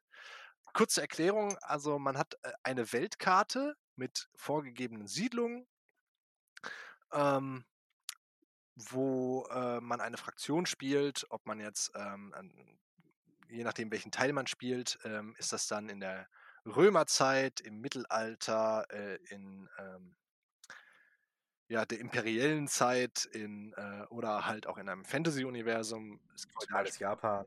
Ja, genau. Shogun äh, ist der Teil. Ähm, es gibt halt in, in ähm, der Warhammer Fantasy-Welt gibt es halt auch einen Teil. Und, äh, aber im Prinzip spielen die sich alle gleich, mehr oder minder. Ähm, und zwar, äh, ich spiele halt auf dieser Weltkarte, versuche meine Wirtschaft in meinen diversen Regionen auszubauen, äh, bilde Armeen aus und schicke die gegen meine Feinde. Das ist relativ simpel gemacht. Ich kann im Prinzip jedermann eigentlich Krieg erklären und dann einfach Kriege führen. Das hat äh, je nach Spiel andere Vorteile, Nachteile, wem und warum ich halt irgendwelche Kriege oder wann ich halt irgendwelche Kriege erkläre. Ähm, und wenn jetzt zwei Armeen aufeinandertreffen oder eine Armee auf eine feindliche Stadt trifft, kann ich halt, ähm, kann ich halt entscheiden, ob ich entweder äh, diese Echtzeitschlacht durchführe, wo ich meine Truppen anordne. Das sind dann halt keine einzelnen Einheiten, sondern immer, ich sag mal, Bataillone, die ich halt äh, in gewisser Aufstellung aufstellen kann. Ähm, oder ich lasse den Computer das Ganze berechnen und spiele halt quasi nur diese Weltkarte. Dann gewinnt halt der rechnerisch Stärkere. Das hat den Nachteil, dass ich halt meine eigene Strategie da nicht mit einfließen lassen kann, aber es kann halt auf dieser, oder auf dieser Weltkarte ist halt auch eine Strategie, wie ich meine Einheiten positioniere, welche Stadt ich wann einnehme und äh, welche Opfer ich bereit bin, dafür zu bringen. Ja? Ähm, das ist so äh, eins meiner Lieblingsstrategiespiele mittlerweile. Ich spiele äh, unglaublich gerne Total War Warhammer 2, ne? also in dieser, in dieser Warhammer-Welt. Ähm, also die anderen Teile spiele ich halt nur auf dieser Weltkarte. Die, ähm, ich ich habe halt echt Spaß daran, die komplette Weltkarte einzufärben und ähm, irgendwann Freund und Feind zu verraten und äh, später gehört mir die ganze Welt und ich kann so meinen Gott-Imperator-Komplex aus ausleben, so ein bisschen. Ne? Also ich habe dann einfach gewonnen. Ähm, in Total War Warhammer 2 ist es tatsächlich so, ähm, da sind die Völker sehr, sehr verschieden. Also da ähm, jede Fraktion ein anderes Fantasy-Volk darstellt, spielen die sich alle sehr unterschiedlich und dann macht es mir halt auch mehr Spaß, die ähm, in Echtzeitschlachten gegeneinander aufzuhetzen. Ne? Also ich sag mal, in Total War Rome oder Rome Total War ist es so, da gibt es halt Römer, da gibt es Infanterie, da gibt es Bogenschützen, da gibt es Kavallerie, vielleicht auch Streitwagen, aber das war es dann halt auch. Der, der, größte Unterschied wäre jetzt, wenn ich Römer und Griechen spiele, dass die Griechen Phalanx haben und äh, die Römer eben nicht. Die haben äh, besser ausgebildete Soldaten sozusagen. Ne? Ähm, das macht die äh, Echtzeitschlachten für mich aber relativ langweilig. Bei Total War Warhammer ist es natürlich so, ähm, da haben hat die eine Fraktion hat vielleicht Panzer oder Drachen und die andere Fraktion hat äh, äh, Gatling Guns und Flammenwerfer und im Hintergrund spielt Fortunate Sun und alles ist richtig cool in dieser Schlacht. Ähm, und äh, also da macht mir das richtig, richtig viel Spaß. Und äh, das finde ich super cool. Und äh, dem gegenüberstellen würde ich ganz gerne dann die Paradox-Spiele. Ja, lass mich gerade vorher kurz einmal auch was zur Total War-Serie äh, sagen, wenn es okay ist. Äh, weil auch da war ich aktiv. Also ich habe damals Shogun gespielt. Ähm, das kam ja 2000. Und äh, ich bin lange Zeit dem, dem Gedanken auferlegen, dass Shogun der zweite Teil war und Medieval äh, der erste. Dem ist aber nicht so. Ist jetzt aber auch egal. Ich habe zumindest äh, damals auch Shogun gespielt äh, und hatte da Riesenfreude mit, aber es begab sich, dass mein Rechner Probleme hatte, diese ähm, Echtzeitschlachten darzustellen. Da waren ja wirklich, ist ja heute noch, da sind ja zigtausende Einheiten je nach Schlacht dargestellt und so weiter und irgendwie, das war so ein Tanz auf der Rasierklinge. Mal hat er es geschafft und mal nicht. Und wenn nicht, hieß es Absturz. Ähm, dann war das Spiel halt einfach weg, Windows oder teilweise auch Bluescreen und gib ihm. Bluescreen gibt es ja heute gar nicht mehr. Wir haben ja nichts mehr. Ähm, zumindest habe ich deswegen sehr viel einfach in diesem Karten, in diesem Übersichtsmodus gespielt und auch Rome hinterher. Den ersten habe ich auch sehr viel gespielt, ähm, mit Kumpels damals auch in der, äh, im Abi. Ähm, hatten wir sehr viel Spaß dran und auch da bin ich dann irgendwie nicht mehr zurückgekehrt zu dieser Echtzeitstrategiekarte, weil ich auch festgestellt habe, für mich, wenn ich diese Schlachten jetzt selber spiele, und das mag vielleicht auch daran liegen, dass ich nicht der Beste in diesen Echtzeitschlachten bin. Ähm, also der Vorteil, wenn du die selber spielst, ist ja, dass du die Verluste klein halten kannst. Punkt. Ähm, wenn du sie simulieren ja, genau. lässt, hast du meistens höhere Verluste. Aber die Unterschiede waren, weil ich halt auch ein schlechter Spieler war, scheinbar relativ gering. Ich hätte also jetzt eine Stunde so eine Schlacht spielen können und habe dann hinterher, um jetzt was zu sagen, 50 Einheiten verloren. Ich kann sie aber auch simulieren und äh, habe dann 65 verloren. Und da sehe ich meine Einheiten schon als Kanonenfutter und als menschliches Schutzschild und die müssen da einfach herhalten. Und deswegen habe ich primär wirklich auch die Übersichtskarten gespielt, hatte an denen aber sehr, sehr viel Spaß. Ja, generell, also der Anspruch an sich dieser Spiele ist nicht der größte. Ne? Also es macht halt einfach irgendwie irgendwie schon Spaß, eben die Karte einzufärben. Also dann, dann investiere ich. Ich glaube, ich habe jetzt in, in Total War Warhammer 2 habe ich um die 300 Spielstunden. Ich fand das halt einfach cool mit jeder Fraktion, die sich ja halt auch sehr unterschiedlich spielen, mal so die Karte einzufärben.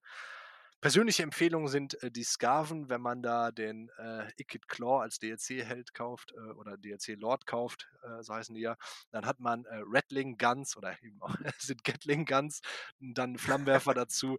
Äh, man gewinnt eigentlich fast jede Schlacht, wenn man die cool aufstellt und das macht einfach unglaublich viel Spaß, wenn man, wenn man, wenn man sich anguckt, wie so eine Gatling Einheiten niedermäht, besonders der Zwerge. Ähm, aber wie gesagt, also der Anspruch an sich in diesen Spielen ist nicht besonders groß. Und jetzt habe ich mir, weil ich, weil ich mir dachte, okay, so das ist dein Ding, das macht Spaß, habe ich mir dann Crusader Kings 3 gekauft, wo ich, wo ich eben überleiten wollte. Ich hatte schon äh, Hearts of Iron, äh, ich hatte auch mal den Fehler gemacht, mir Hearts of Iron zu kaufen und zu denken, okay, das ist ja so ähnlich, das macht Spaß, ist nur Zweiter Weltkrieg. Paradox ist 'ne ganz andere Schublade, muss ich sagen. Also, Oh ja. äh, zum zum einen, wenn man sich so 'n so 'n Spiel relativ spät kauft, wie jetzt Europa Universalis oder ähm, äh, Crusader Kings oder, äh, äh, Hearts of Iron, du kommst da sehr, sehr sehr, sehr, sehr, sehr schwer rein. Du kannst nicht einfach, wem du Lust hast, Krieg erklären. Ähm, deine Verbündeten sind nicht einfach so deine Verbündeten. Im Krieg brauchst du halt so 'n Kriegsgrund, äh, um um und du kannst dann halt auch nicht alles, was du erobert hast, unbedingt behalten.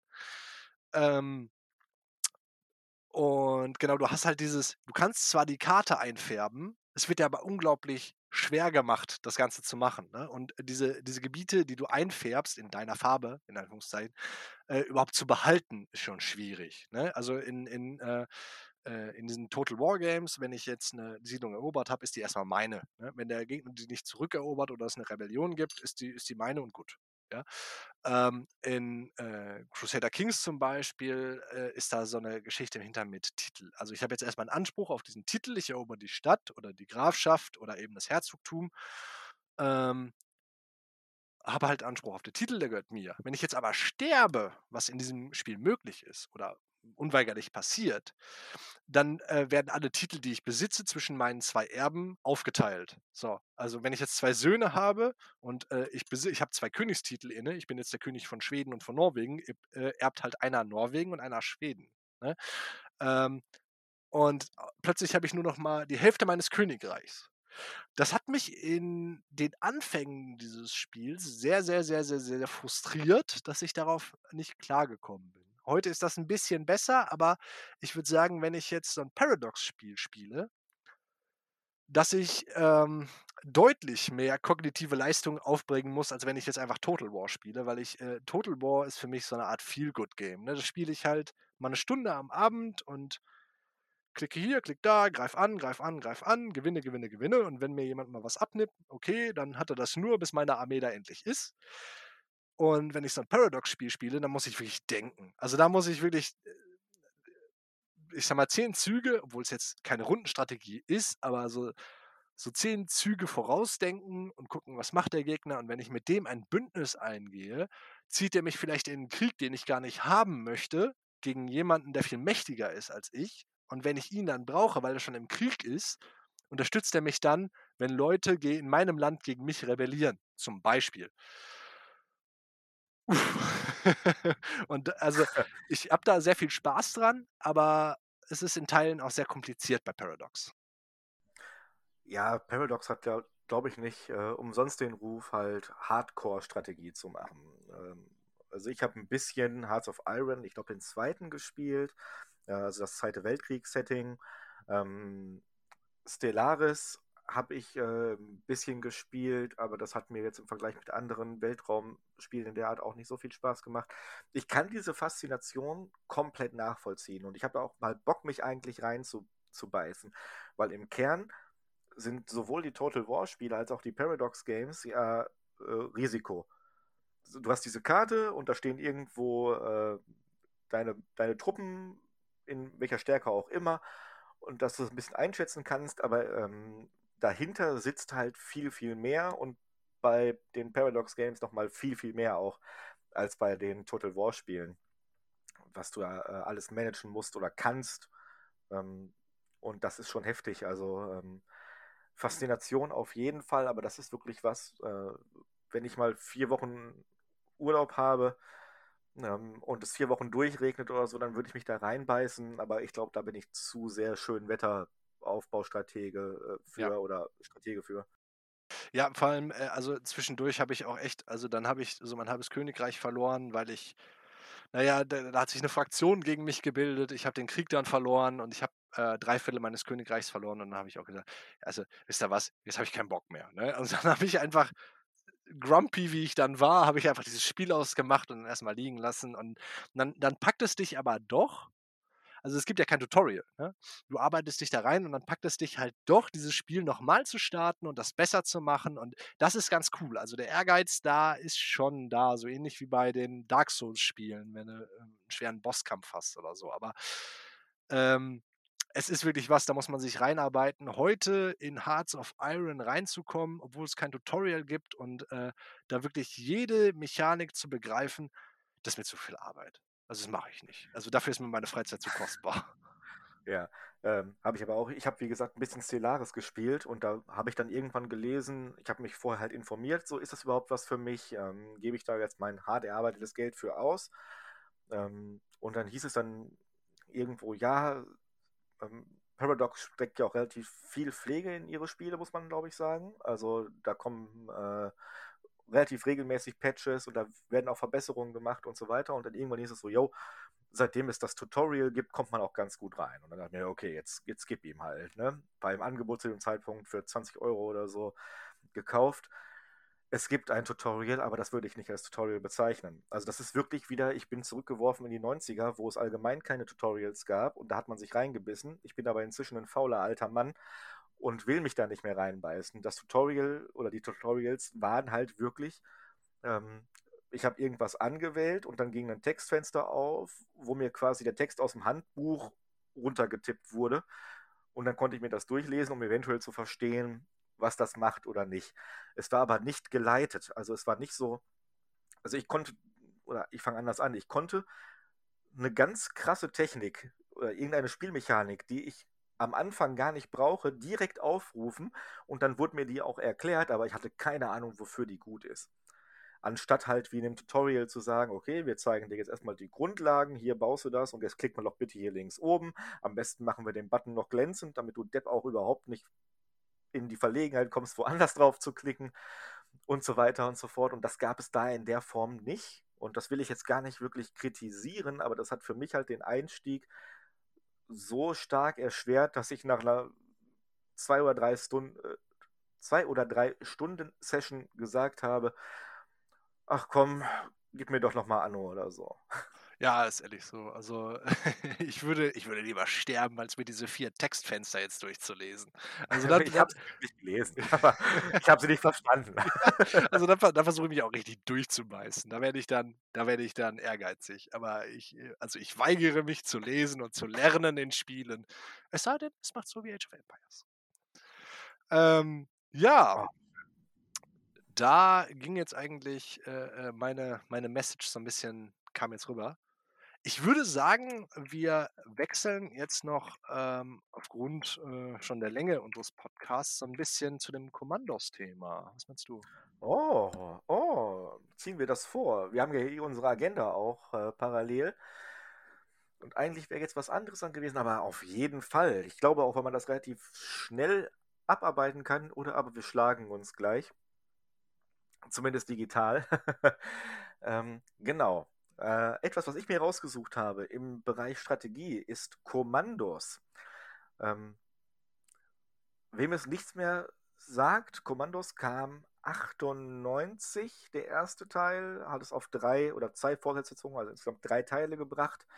Ähm, war von äh, Eidos damals ähm, rausgebracht und es ist ein ja, und das ist jetzt genau die Frage, die ich stellen möchte. Ist das ein Strategiespiel? Es ist damals in allen möglichen Zeitschriften und so weiter auch immer im Strategiesektor ähm, besprochen worden. Und grundsätzlich gehe ich damit d'accord. Und ich will jetzt auch eigentlich gar keine Genre-Diskussion aufbrechen. Tue es aber trotzdem. Ist Kommandos oder auch Desperados, wo jetzt ja auch kürzlich der dritte Teil rausgekommen ist vor ein, zwei Jahren, sind das Strategiespiele oder sind das, wie ich jetzt einfach mal in den Raum werfe, sind das Rätselspiele? Ja, umreiß doch mal das Gameplay, damit wir alle abgeholt werden. Jawohl. Ähm, ich bleibe jetzt bei Kommandos, aber das Gameplay ist wie gesagt bei Desperados und ich glaube, das ist auch schon das ganze Genre ähm, relativ identisch. Du führst eine Truppe von Spezialisten in ein Szenario. Bei Kommandos ist das der Zweite Weltkrieg und ähm, du hast eine Gruppe von gut ausgebildeten Spezialisten hinter den feindlichen Linien. Das war sogar der Untertitel, zumindest bei der deutschen Version, äh, Kommandos hinter feindlichen Linien ähm, von diesem Spiel. Und so bist du dann zum Beispiel in irgendeiner äh, Basis der Nazis und deine Mission sagt dir, du musst jetzt den Treibstoffvorrat von denen hochsprengen, damit die irgendeine ähm, Operation nicht durchführen können, kriegsentscheidende, wirklich wichtige Dinge und du bist dafür verantwortlich. Und dann bekommst du eine Gruppe von äh, Einheiten, die je nach Mission variieren kann. Da gibt es zum Beispiel der äh, recht prominente Green Beret. Das ist halt ja eine Art Navy Seal. Das ist ein Klotz von Mensch, sehr stark, der mit seinem Messer durch die Gegend rennt und Leute kaputt machen kann, der sich einbuddeln kann im Boden und ähm, dann hinter den Leuten wieder auftaucht. Es gibt den Taucher, der kann halt tauchen, wer hätte es gedacht. Der ist aber auch der, der zum Beispiel ein Schlauchboot dabei hat, das er führen kann.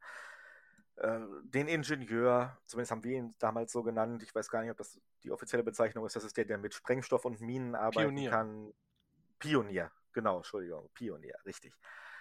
Ähm, einen Scharfschützen, einen Fahrer und da fängt halt so ein bisschen der Punkt an, wo ich sage, ist es nicht eigentlich ein Rätselspiel, weil du musst dich halt zu deinem Missionsziel vorarbeiten und alle deine Einheiten, die teils auch verstreut über die Karte sind und du kriegst nur die Einheiten ähm, vorgegeben, die man für die Mission auch brauchen kann. Ähm, in einer Mission habe ich zum Beispiel den Fahrer. Der kann halt Sachen fahren. Und wo ich mich frage, Wäre es nicht cool gewesen, wenn man eine Spezialeinheit hinter die feindlichen Linien schickt, wo der ganze Kriegsverlauf dran hängt? Die Zukunft der freien Welt hängt an diesen Leuten und nur einer kann Auto fahren? Nun.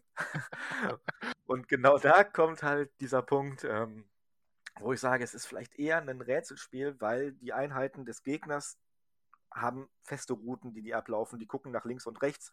Da kann man sich einen Sichtkegel einblenden, was die dann sehen. Und dann kann ich halt versuchen, im richtigen Moment oder ich kann die ablenken und so weiter, verschiedene Einheiten da raus zu, ja, rauszupullen ähm, und zu besiegen. Mit Zigaretten und das fällt den anderen Einheiten auch nicht auf. Also gerade eben stand da noch die andere Wacheinheit, jetzt ist er gerade nicht mehr da. Der wird ja nicht tot sein, der ist gerade Chefen. Punkt.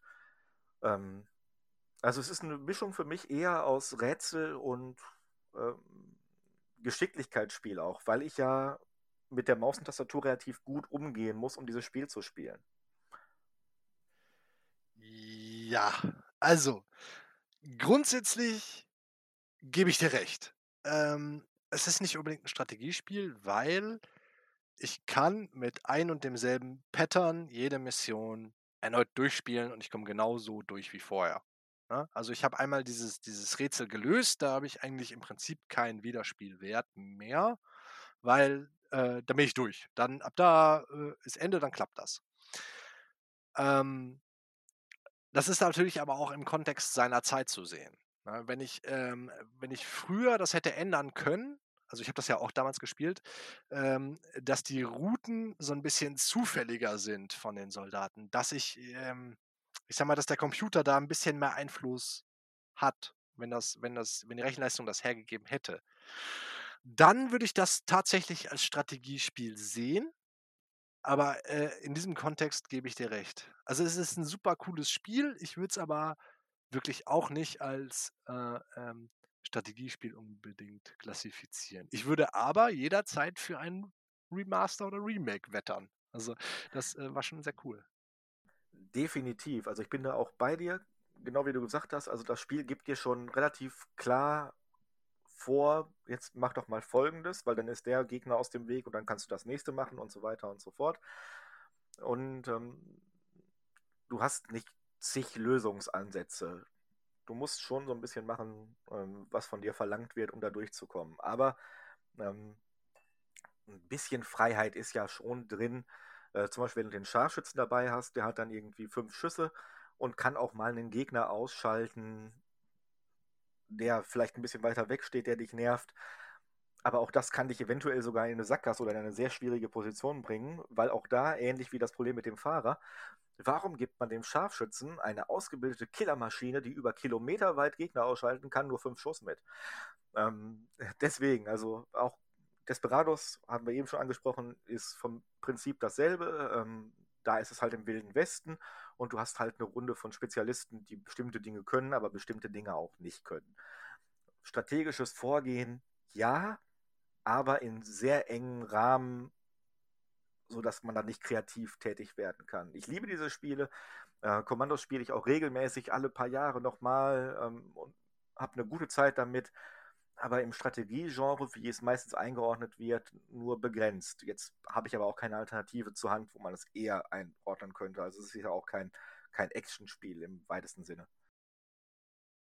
Nein, aber ich finde, also dieser Begriff des Rätselspiels passt schon ganz gut. Es ist ja, es ist ja im Prinzip ein, ja, Puzzle ist vielleicht das falsche Wort, aber es ist ja halt ein Rätsel, das ich lösen muss. Ne? Wie positioniere ich meine Charaktere? Wo packe ich jetzt die Shuttle-Zigaretten hin, damit die, die Wache halt weggeht und sowas. Ne? Ähm, Genau, weil jeder ist Raucher in dieser Welt, müssen wir auch mal festhalten. ja, äh, äh, also bei Deutschen auf jeden Fall. Natürlich, also es ist schon viel was man da übersehen muss, ne, story-wise sozusagen oder hintergrundmäßig, um zu sagen, boah, das ist aber alles Blödsinn sonst.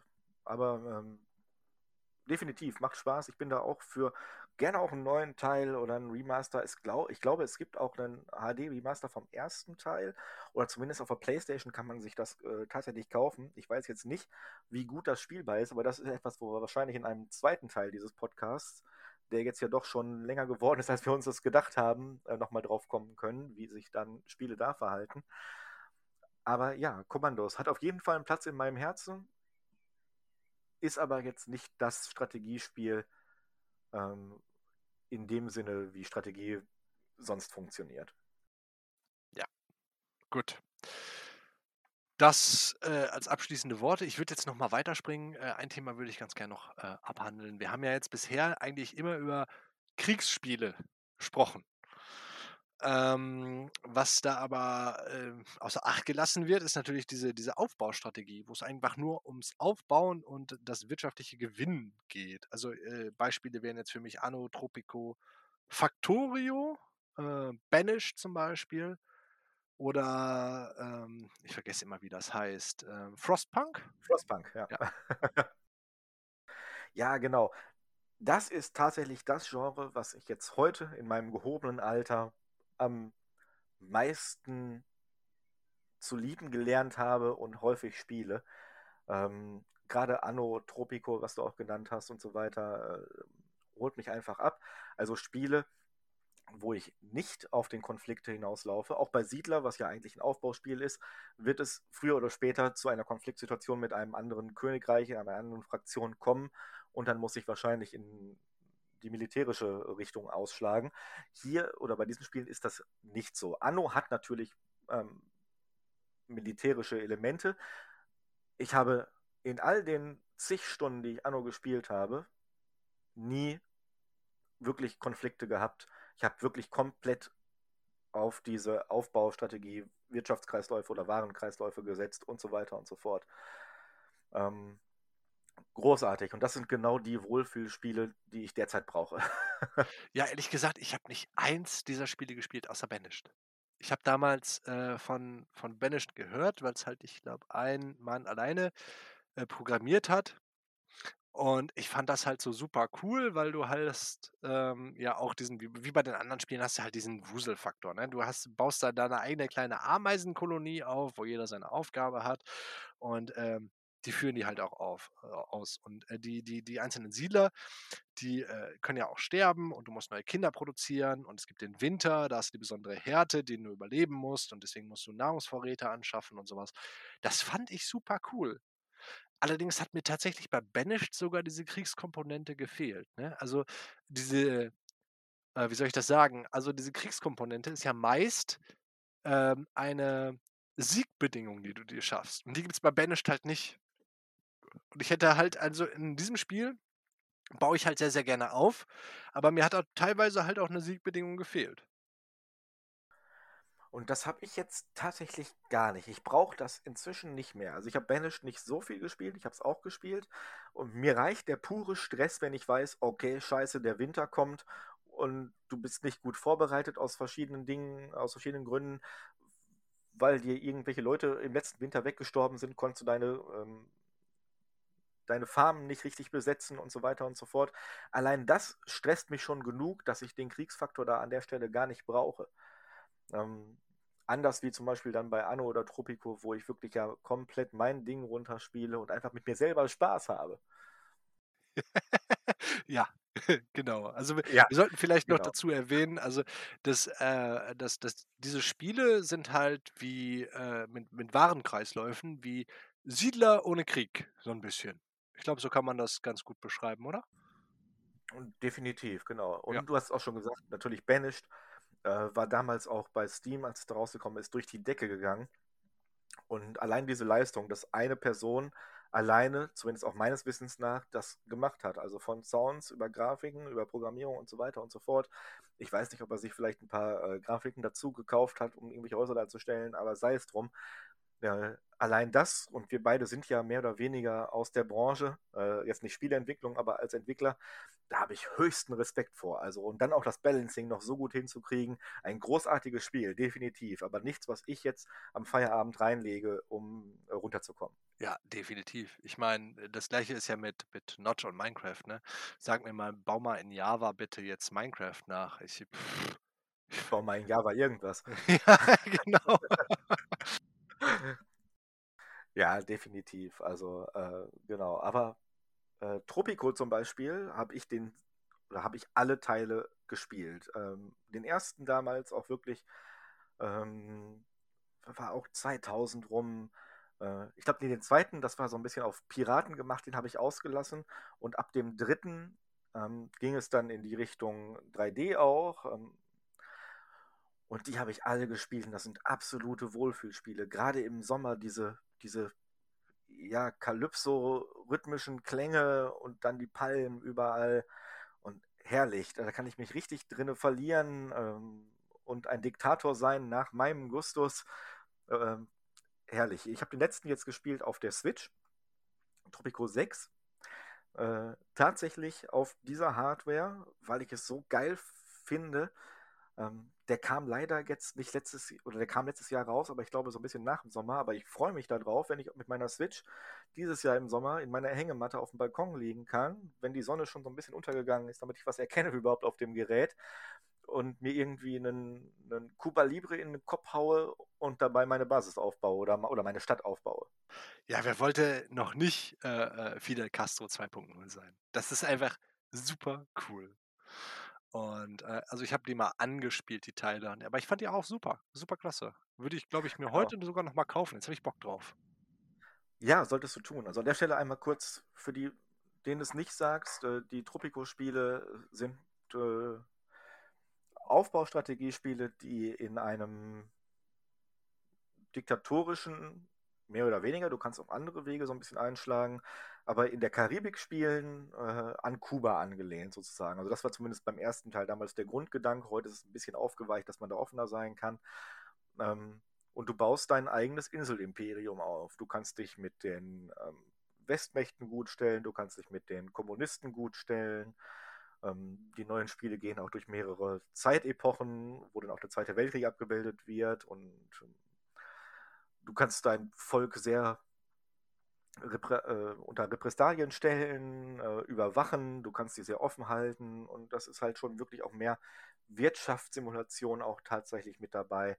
Ähm, und in den Missionen halt hast du wirklich Ziele, die du erreichen sollst, zum Beispiel Touristen auf deine Insel bringen, ähm, ein Militärprogramm durchsetzen. Also sehr weit gefächert und das alles mit einer ganz großen Prise Humor auf jeden Fall nochmal. Also ähm, das wird alles nicht sehr ernst genommen und auf die Schippe genommen, dieses ganze, äh, diese ganze Thematik mit irgendwelchen äh, autoritären Regimes und so weiter und so fort. Allein in den Ladebildschirmen werden bei den neueren Teilen immer so Fun Facts genannt über irgendwelche Leute oder irgendwelche äh, Herrscher von Ländern, die bekloppte Sachen gemacht haben und so weiter. Also das ist alles mit sehr großen Augenzwinkern äh, zu sehen.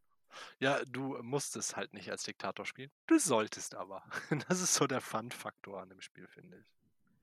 Ja, genau. Ähm, das Spiel kommt ja, oder das, ähm, die Reihe an sich ähm, kommt heute ja von, ach, wie heißen sie denn noch gleich? Äh, Calypso. Calypso Media, äh, deutsches Unternehmen, die allgemein auch für ganz, ganz viele Aufbauspiele in der Richtung verantwortlich sind, die das äh, publishen, die das umsetzen. Ähm, zum Beispiel auch ähm, diese Eisenbahnsimulation, die ich sehr gerne spiele, ähm, Railroad Empire und so weiter und so fort. Und die haben da echt was drauf. Das sind sehr, sehr coole Spiele, die gut umgesetzt sind. Äh, die Switch-Version von Railroad Empire zum Beispiel spiele ich auch, bevor ich eher äh, die PC-Version spiele, einfach auch, weil dieser mobile Faktor mich anspricht. Einfach, ich kann das machen, wo ich will, wann ich will. Äh, optisch ist natürlich gerade Tropico 6, als ich zum ersten Mal geladen habe, so die Texturen und so weiter und so fort. Die Ladezeiten sind sehr lang. Dann noch läuft es aber gut und nach einer halben Stunde fällt einem auch gar nicht mehr so groß auf, dass das einfach auch wirklich matschig aussieht, weil das Spiel einfach sehr gut ist. Okay, das äh, denke ich mal so mehr oder weniger zum Abschluss. Ich würde sagen, wir bringen jetzt noch. Jetzt haben wir Anno vergessen. ja, ja. Äh, Anno würde ich mir auch für den, für den nächsten Teil aufheben. Ja, allein, äh, ja. allein, allein zu Anno gibt es eine ganze Menge zu sagen. Ähm, ja.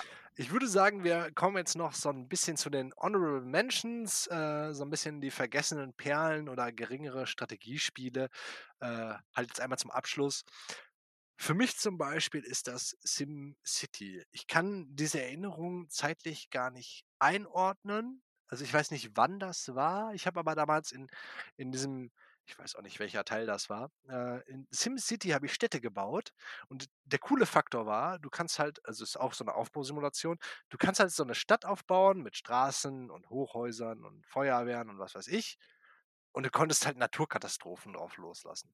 Und das hat mir so viel Spaß gemacht, diese Stadt aufzubauen und dann einfach ein Hurricane stattfinden zu lassen oder ein Erdbeben. Und dann war diese Stadt kaputt. Ich baue die neu auf und gucke, was die andere Naturkatastrophe macht. Und äh, ich glaube, das wäre heute noch ganz witzig, obwohl es ja heute, glaube ich, diesen, diesen Naturkatastrophenfaktor gar nicht mehr gibt, aber die gibt es noch als Aufbauspiele. Ne? Also äh, das ist ja heute mehr oder weniger äh, als spiritueller Nachfolger ist das ähm, City Skylines, wenn ich mich nicht irre. Ja, ja genau.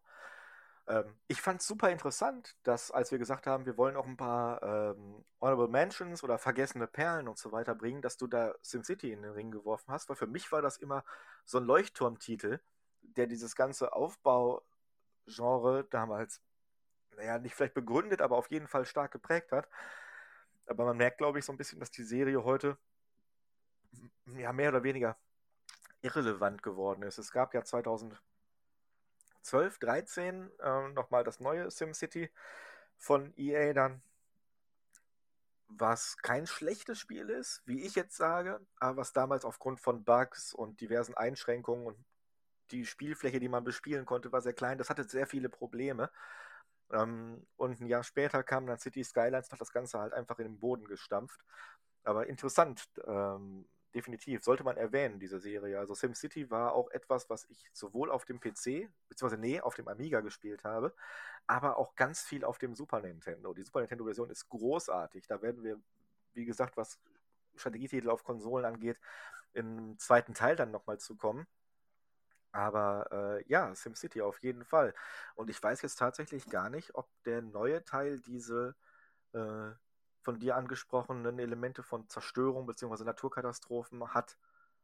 Weiß ich leider auch nicht. Es war auf jeden Fall ein cooles Spiel, um Sachen zu zerstören, aber auch allein dieser Stadtaufbau-Aspekt hat mir Spaß gemacht, weil da konntest du halt wunderbar symmetrisch bauen. Industrie zu Industrie, Wohnen zu Wohnen und alles gut. Und das Spiel hat dich sogar dafür belohnt. Ne? Du durftest halt nur nicht Industrie mit Wohngebiet mischen. Ähm, wo du jetzt aber sagst, dass das so ein bisschen in Vergessenheit geraten ist. Ja, ich habe natürlich auch mit ich sage jetzt mal, Gamern meiner Generation äh, Unterhaltungen geführt, was dich jetzt so ein bisschen alt aussehen lässt. Ja, ich ähm, bin's gewohnt. Hack ruhig rauf rum. ja, äh, also ich habe ja äh, mit, mit äh, Spielern da Unterhaltungen geführt und ich glaube, kaum einer konnte mir äh, äh, SimCity jetzt so als bekannte Reihe nennen. Ich habe ja relativ Ach, früh angefangen zu zocken und nö, ist denen einfach nicht bekannt. Ach, heftig. Also hätte ich jetzt nicht gedacht. Also äh, für mich war das immer wirklich eine große Serie. Auch wenn ich da wieder als schön, Set, äh, äh, äh, diese Komponente von Zerstörung, man konnte ja auch zumindest in der Super Nintendo-Version ähm, Bowser, so eine Art Godzilla, ich glaube Godzilla gab es auch in der Originalversion, auch wenn er da anders hieß, ähm, auf die Stadt niedertrampeln lassen und so weiter, habe ich auch getestet aber nee, ich habe das mit Blut, Schweiß und Tränen aufgebaut, diese Stadt. Da soll jetzt bitte keiner das kaputt machen. Aber ja, die Faszination kann ich trotzdem nachvollziehen, ja. Okay, was, ich glaube, du hast noch andere Titel aufgeschrieben. Was, was äh, hast du denn noch? Ich habe noch andere Titel aufgeschrieben. Ähm, ich würde sagen, jetzt für diesen Podcast nehme ich noch einen von der Liste. Und Ja. im zweiten Teil äh, hauen wir dann auf den Rest ein. Ähm, ein Titel, den ich jetzt nennen würde in diesem Podcast, ist Sacrifice. Gerade weil ich ähm, in Vorbereitung auf den Podcast gestern Nacht nochmal ein bisschen Gameplay-Footage angeguckt habe. Ich wollte es eigentlich nochmal installieren. Ähm, das lief aber nicht und äh, eine Version bei Good Old Games oder so habe ich jetzt dann zu dem Zeitpunkt nicht mehr gekauft. Sacrifice ist ein Spiel, was so ein bisschen in die Richtung geht, Göttersimulation im weitesten Sinne, also in die Fußstapfen von Populous äh, tritt oder Black and White, wobei das kam äh, später raus, von Shiny Entertainment, damals ähm, eine Firma, die dafür bekannt ist, sehr viele sehr coole Spiele rausgebracht zu haben, die kein Schweins gekauft hat. Ähm, nun denn, Sacrifice ist ein Strategiespiel, was ich in der äh, Third-Person-Perspektive spiele. Ich bin ein Magier, Schamane, Oh. die Grenze ist fließend, der für ein Pantheon von Göttern Aufträge übernimmt. Und dann werde ich, ähm, also es gibt halt einen bösen Gott, einen neutralen Gott, einen guten Gott und sonst zwei, die so ein bisschen, dann einen Naturgott, einen Feuergott, die so ein bisschen in der Mitte mitspielen. Und dann werde ich auf diese 3D-Karten geschickt. Also wie gesagt, in der Third-Person-Perspektive nicht so gut gealtert, aber man kann es immer noch ganz gut spielen, finde ich, was ich jetzt zumindest gesehen habe von den Videos nochmal wieder. Und dann beschwöre ich Einheiten. Dadurch, dass ich andere Einheiten töte, kann ich deren Seelen aufnehmen. Ich kann Manaliten heißen, die aufbauen, die mich also mit Energie versorgen. Aber ich habe ganz wenig Aufbauaspekte, eigentlich außer diesen Manaliten nichts. Ich beschwöre Einheiten und führe die dann in meiner äh, Third-Person-Perspektive in die Schlacht. Die folgen mir, aber ich kann die auch so ein bisschen lenken und ähm, klassisches äh, Schere, Stein, Papier-System. Lufteinheiten sind gut gegen Bodeneinheiten, bla bla bla. Äh, aber sehr viele, ups, jetzt bin ich an mein Mikrofon gekommen, Entschuldigung dafür. Ähm, sehr viele coole Ideen und das habe ich so danach nicht mehr gesehen, ehrlich gesagt. Also äh, eine coole Ergänzung, die sich damals nicht so gut gespielt hat auch. Deswegen, also die Bewertungen waren gut, ist aber so ein bisschen wie Blei in Regalen geblieben gefühlt. Aber ich hätte Bock darauf, davon heute nochmal ein Remake, ein Remaster, einen zweiten Teil oder so, oder zumindest irgendein Spiel, was diese Idee aufgreift, zu sehen. Am Interessant. nächsten gekommen ist, glaube ich, Marvin, wie heißt denn noch gleich dieses Spiel, sagt ihr mal was, wo diese ganzen Metal-Bands auch mit drinne sind und so weiter Brutal und so fort. Legend. Genau. Da gab es ähm, dieses Spielelement, wo man auch mit irgendwelchen Orks oder so gemeinsam Sachen angreifen konnte. Das geht am ehesten in die Richtung, hätte ich jetzt gesagt. Aber auch ein Spiel, was wie Blei in den Regalen geblieben ist. Ja, also mir, mir würden vielleicht noch äh, ein, zwei Spiele einfallen, wo es halt ähm, die hauptsächlich Rollenspiele sind, die dann nebensächlich diesen Strategie-Aspekt genau. haben, wie Summoner 2 oder sowas, oder Summoner 2. Äh, die, ähm, äh, wo, wo du halt auch so eine Karte hast, wo du, wo du halt Einheiten hin und her schickst, aber keine Strategiespiele, wo du hauptsächlich diese Ansicht hast. Weil das klingt für mich halt auch cool. Ich gehöre halt auch ausnahmsweise scheinbar zu der Fraktion, die Brutal Legend ganz cool fanden. Ne? Also mir hat das irgendwie so Spaß gemacht. Aber ja. Ja, ist einfach cool. Gut, äh, ich als alter Metaller bin natürlich an der Stelle auch abgeholt geworden, einfach durch die ganze Musik und die ganzen Anspielungen und so weiter. Aber das ist kein schlechtes Spiel. Es war vielleicht einfach nur nichts für die breite Masse offensichtlich. schade. Okay, Ja, das ist doch mal ein gutes Endwort äh, für den ersten Teil unseres Strategiespiele-Podcasts. Schade. Genau. Äh, ja, an dieser Stelle ähm, würde ich nur sagen, vielen Dank an alle, die zugehört haben, an alle, die äh, weiterhin zuhören werden. Ähm, ein weiterer zweiter Teil Strategiespiele wird kommen. Das war jetzt eigentlich äh, auf eine Folge angelegt, aber wie das so ist, man verliert sich. Ähm, freuen Sie sich im nächsten Teil auf Spiele wie Dungeons, Anno, Civilization, Cultures und Majesty. Guter Trailer. Genau, ja. Dann bleibt mir nicht mehr zu sagen als danke Marvin für äh, die interessante Diskussion. Es war sehr äh, cool, nochmal in diese alten Spiele abzutauchen und ich freue mich auf einen, äh, eine Fortsetzung des Ganzen. Und auch an die Leute da draußen, ähm, wäre schön, wenn ihr auch beim nächsten Mal dabei seid, wenn es euch gefallen hat, kommentiert. Das klassische, alles könnte ich jetzt sagen, Daumen, alle Fünf Sterne Bewertung und so. Genau. Ja. Und ja, was das angeht, bis zum nächsten Mal bei Die Wurstfabrik. Bis zum nächsten Tschüss. Mal.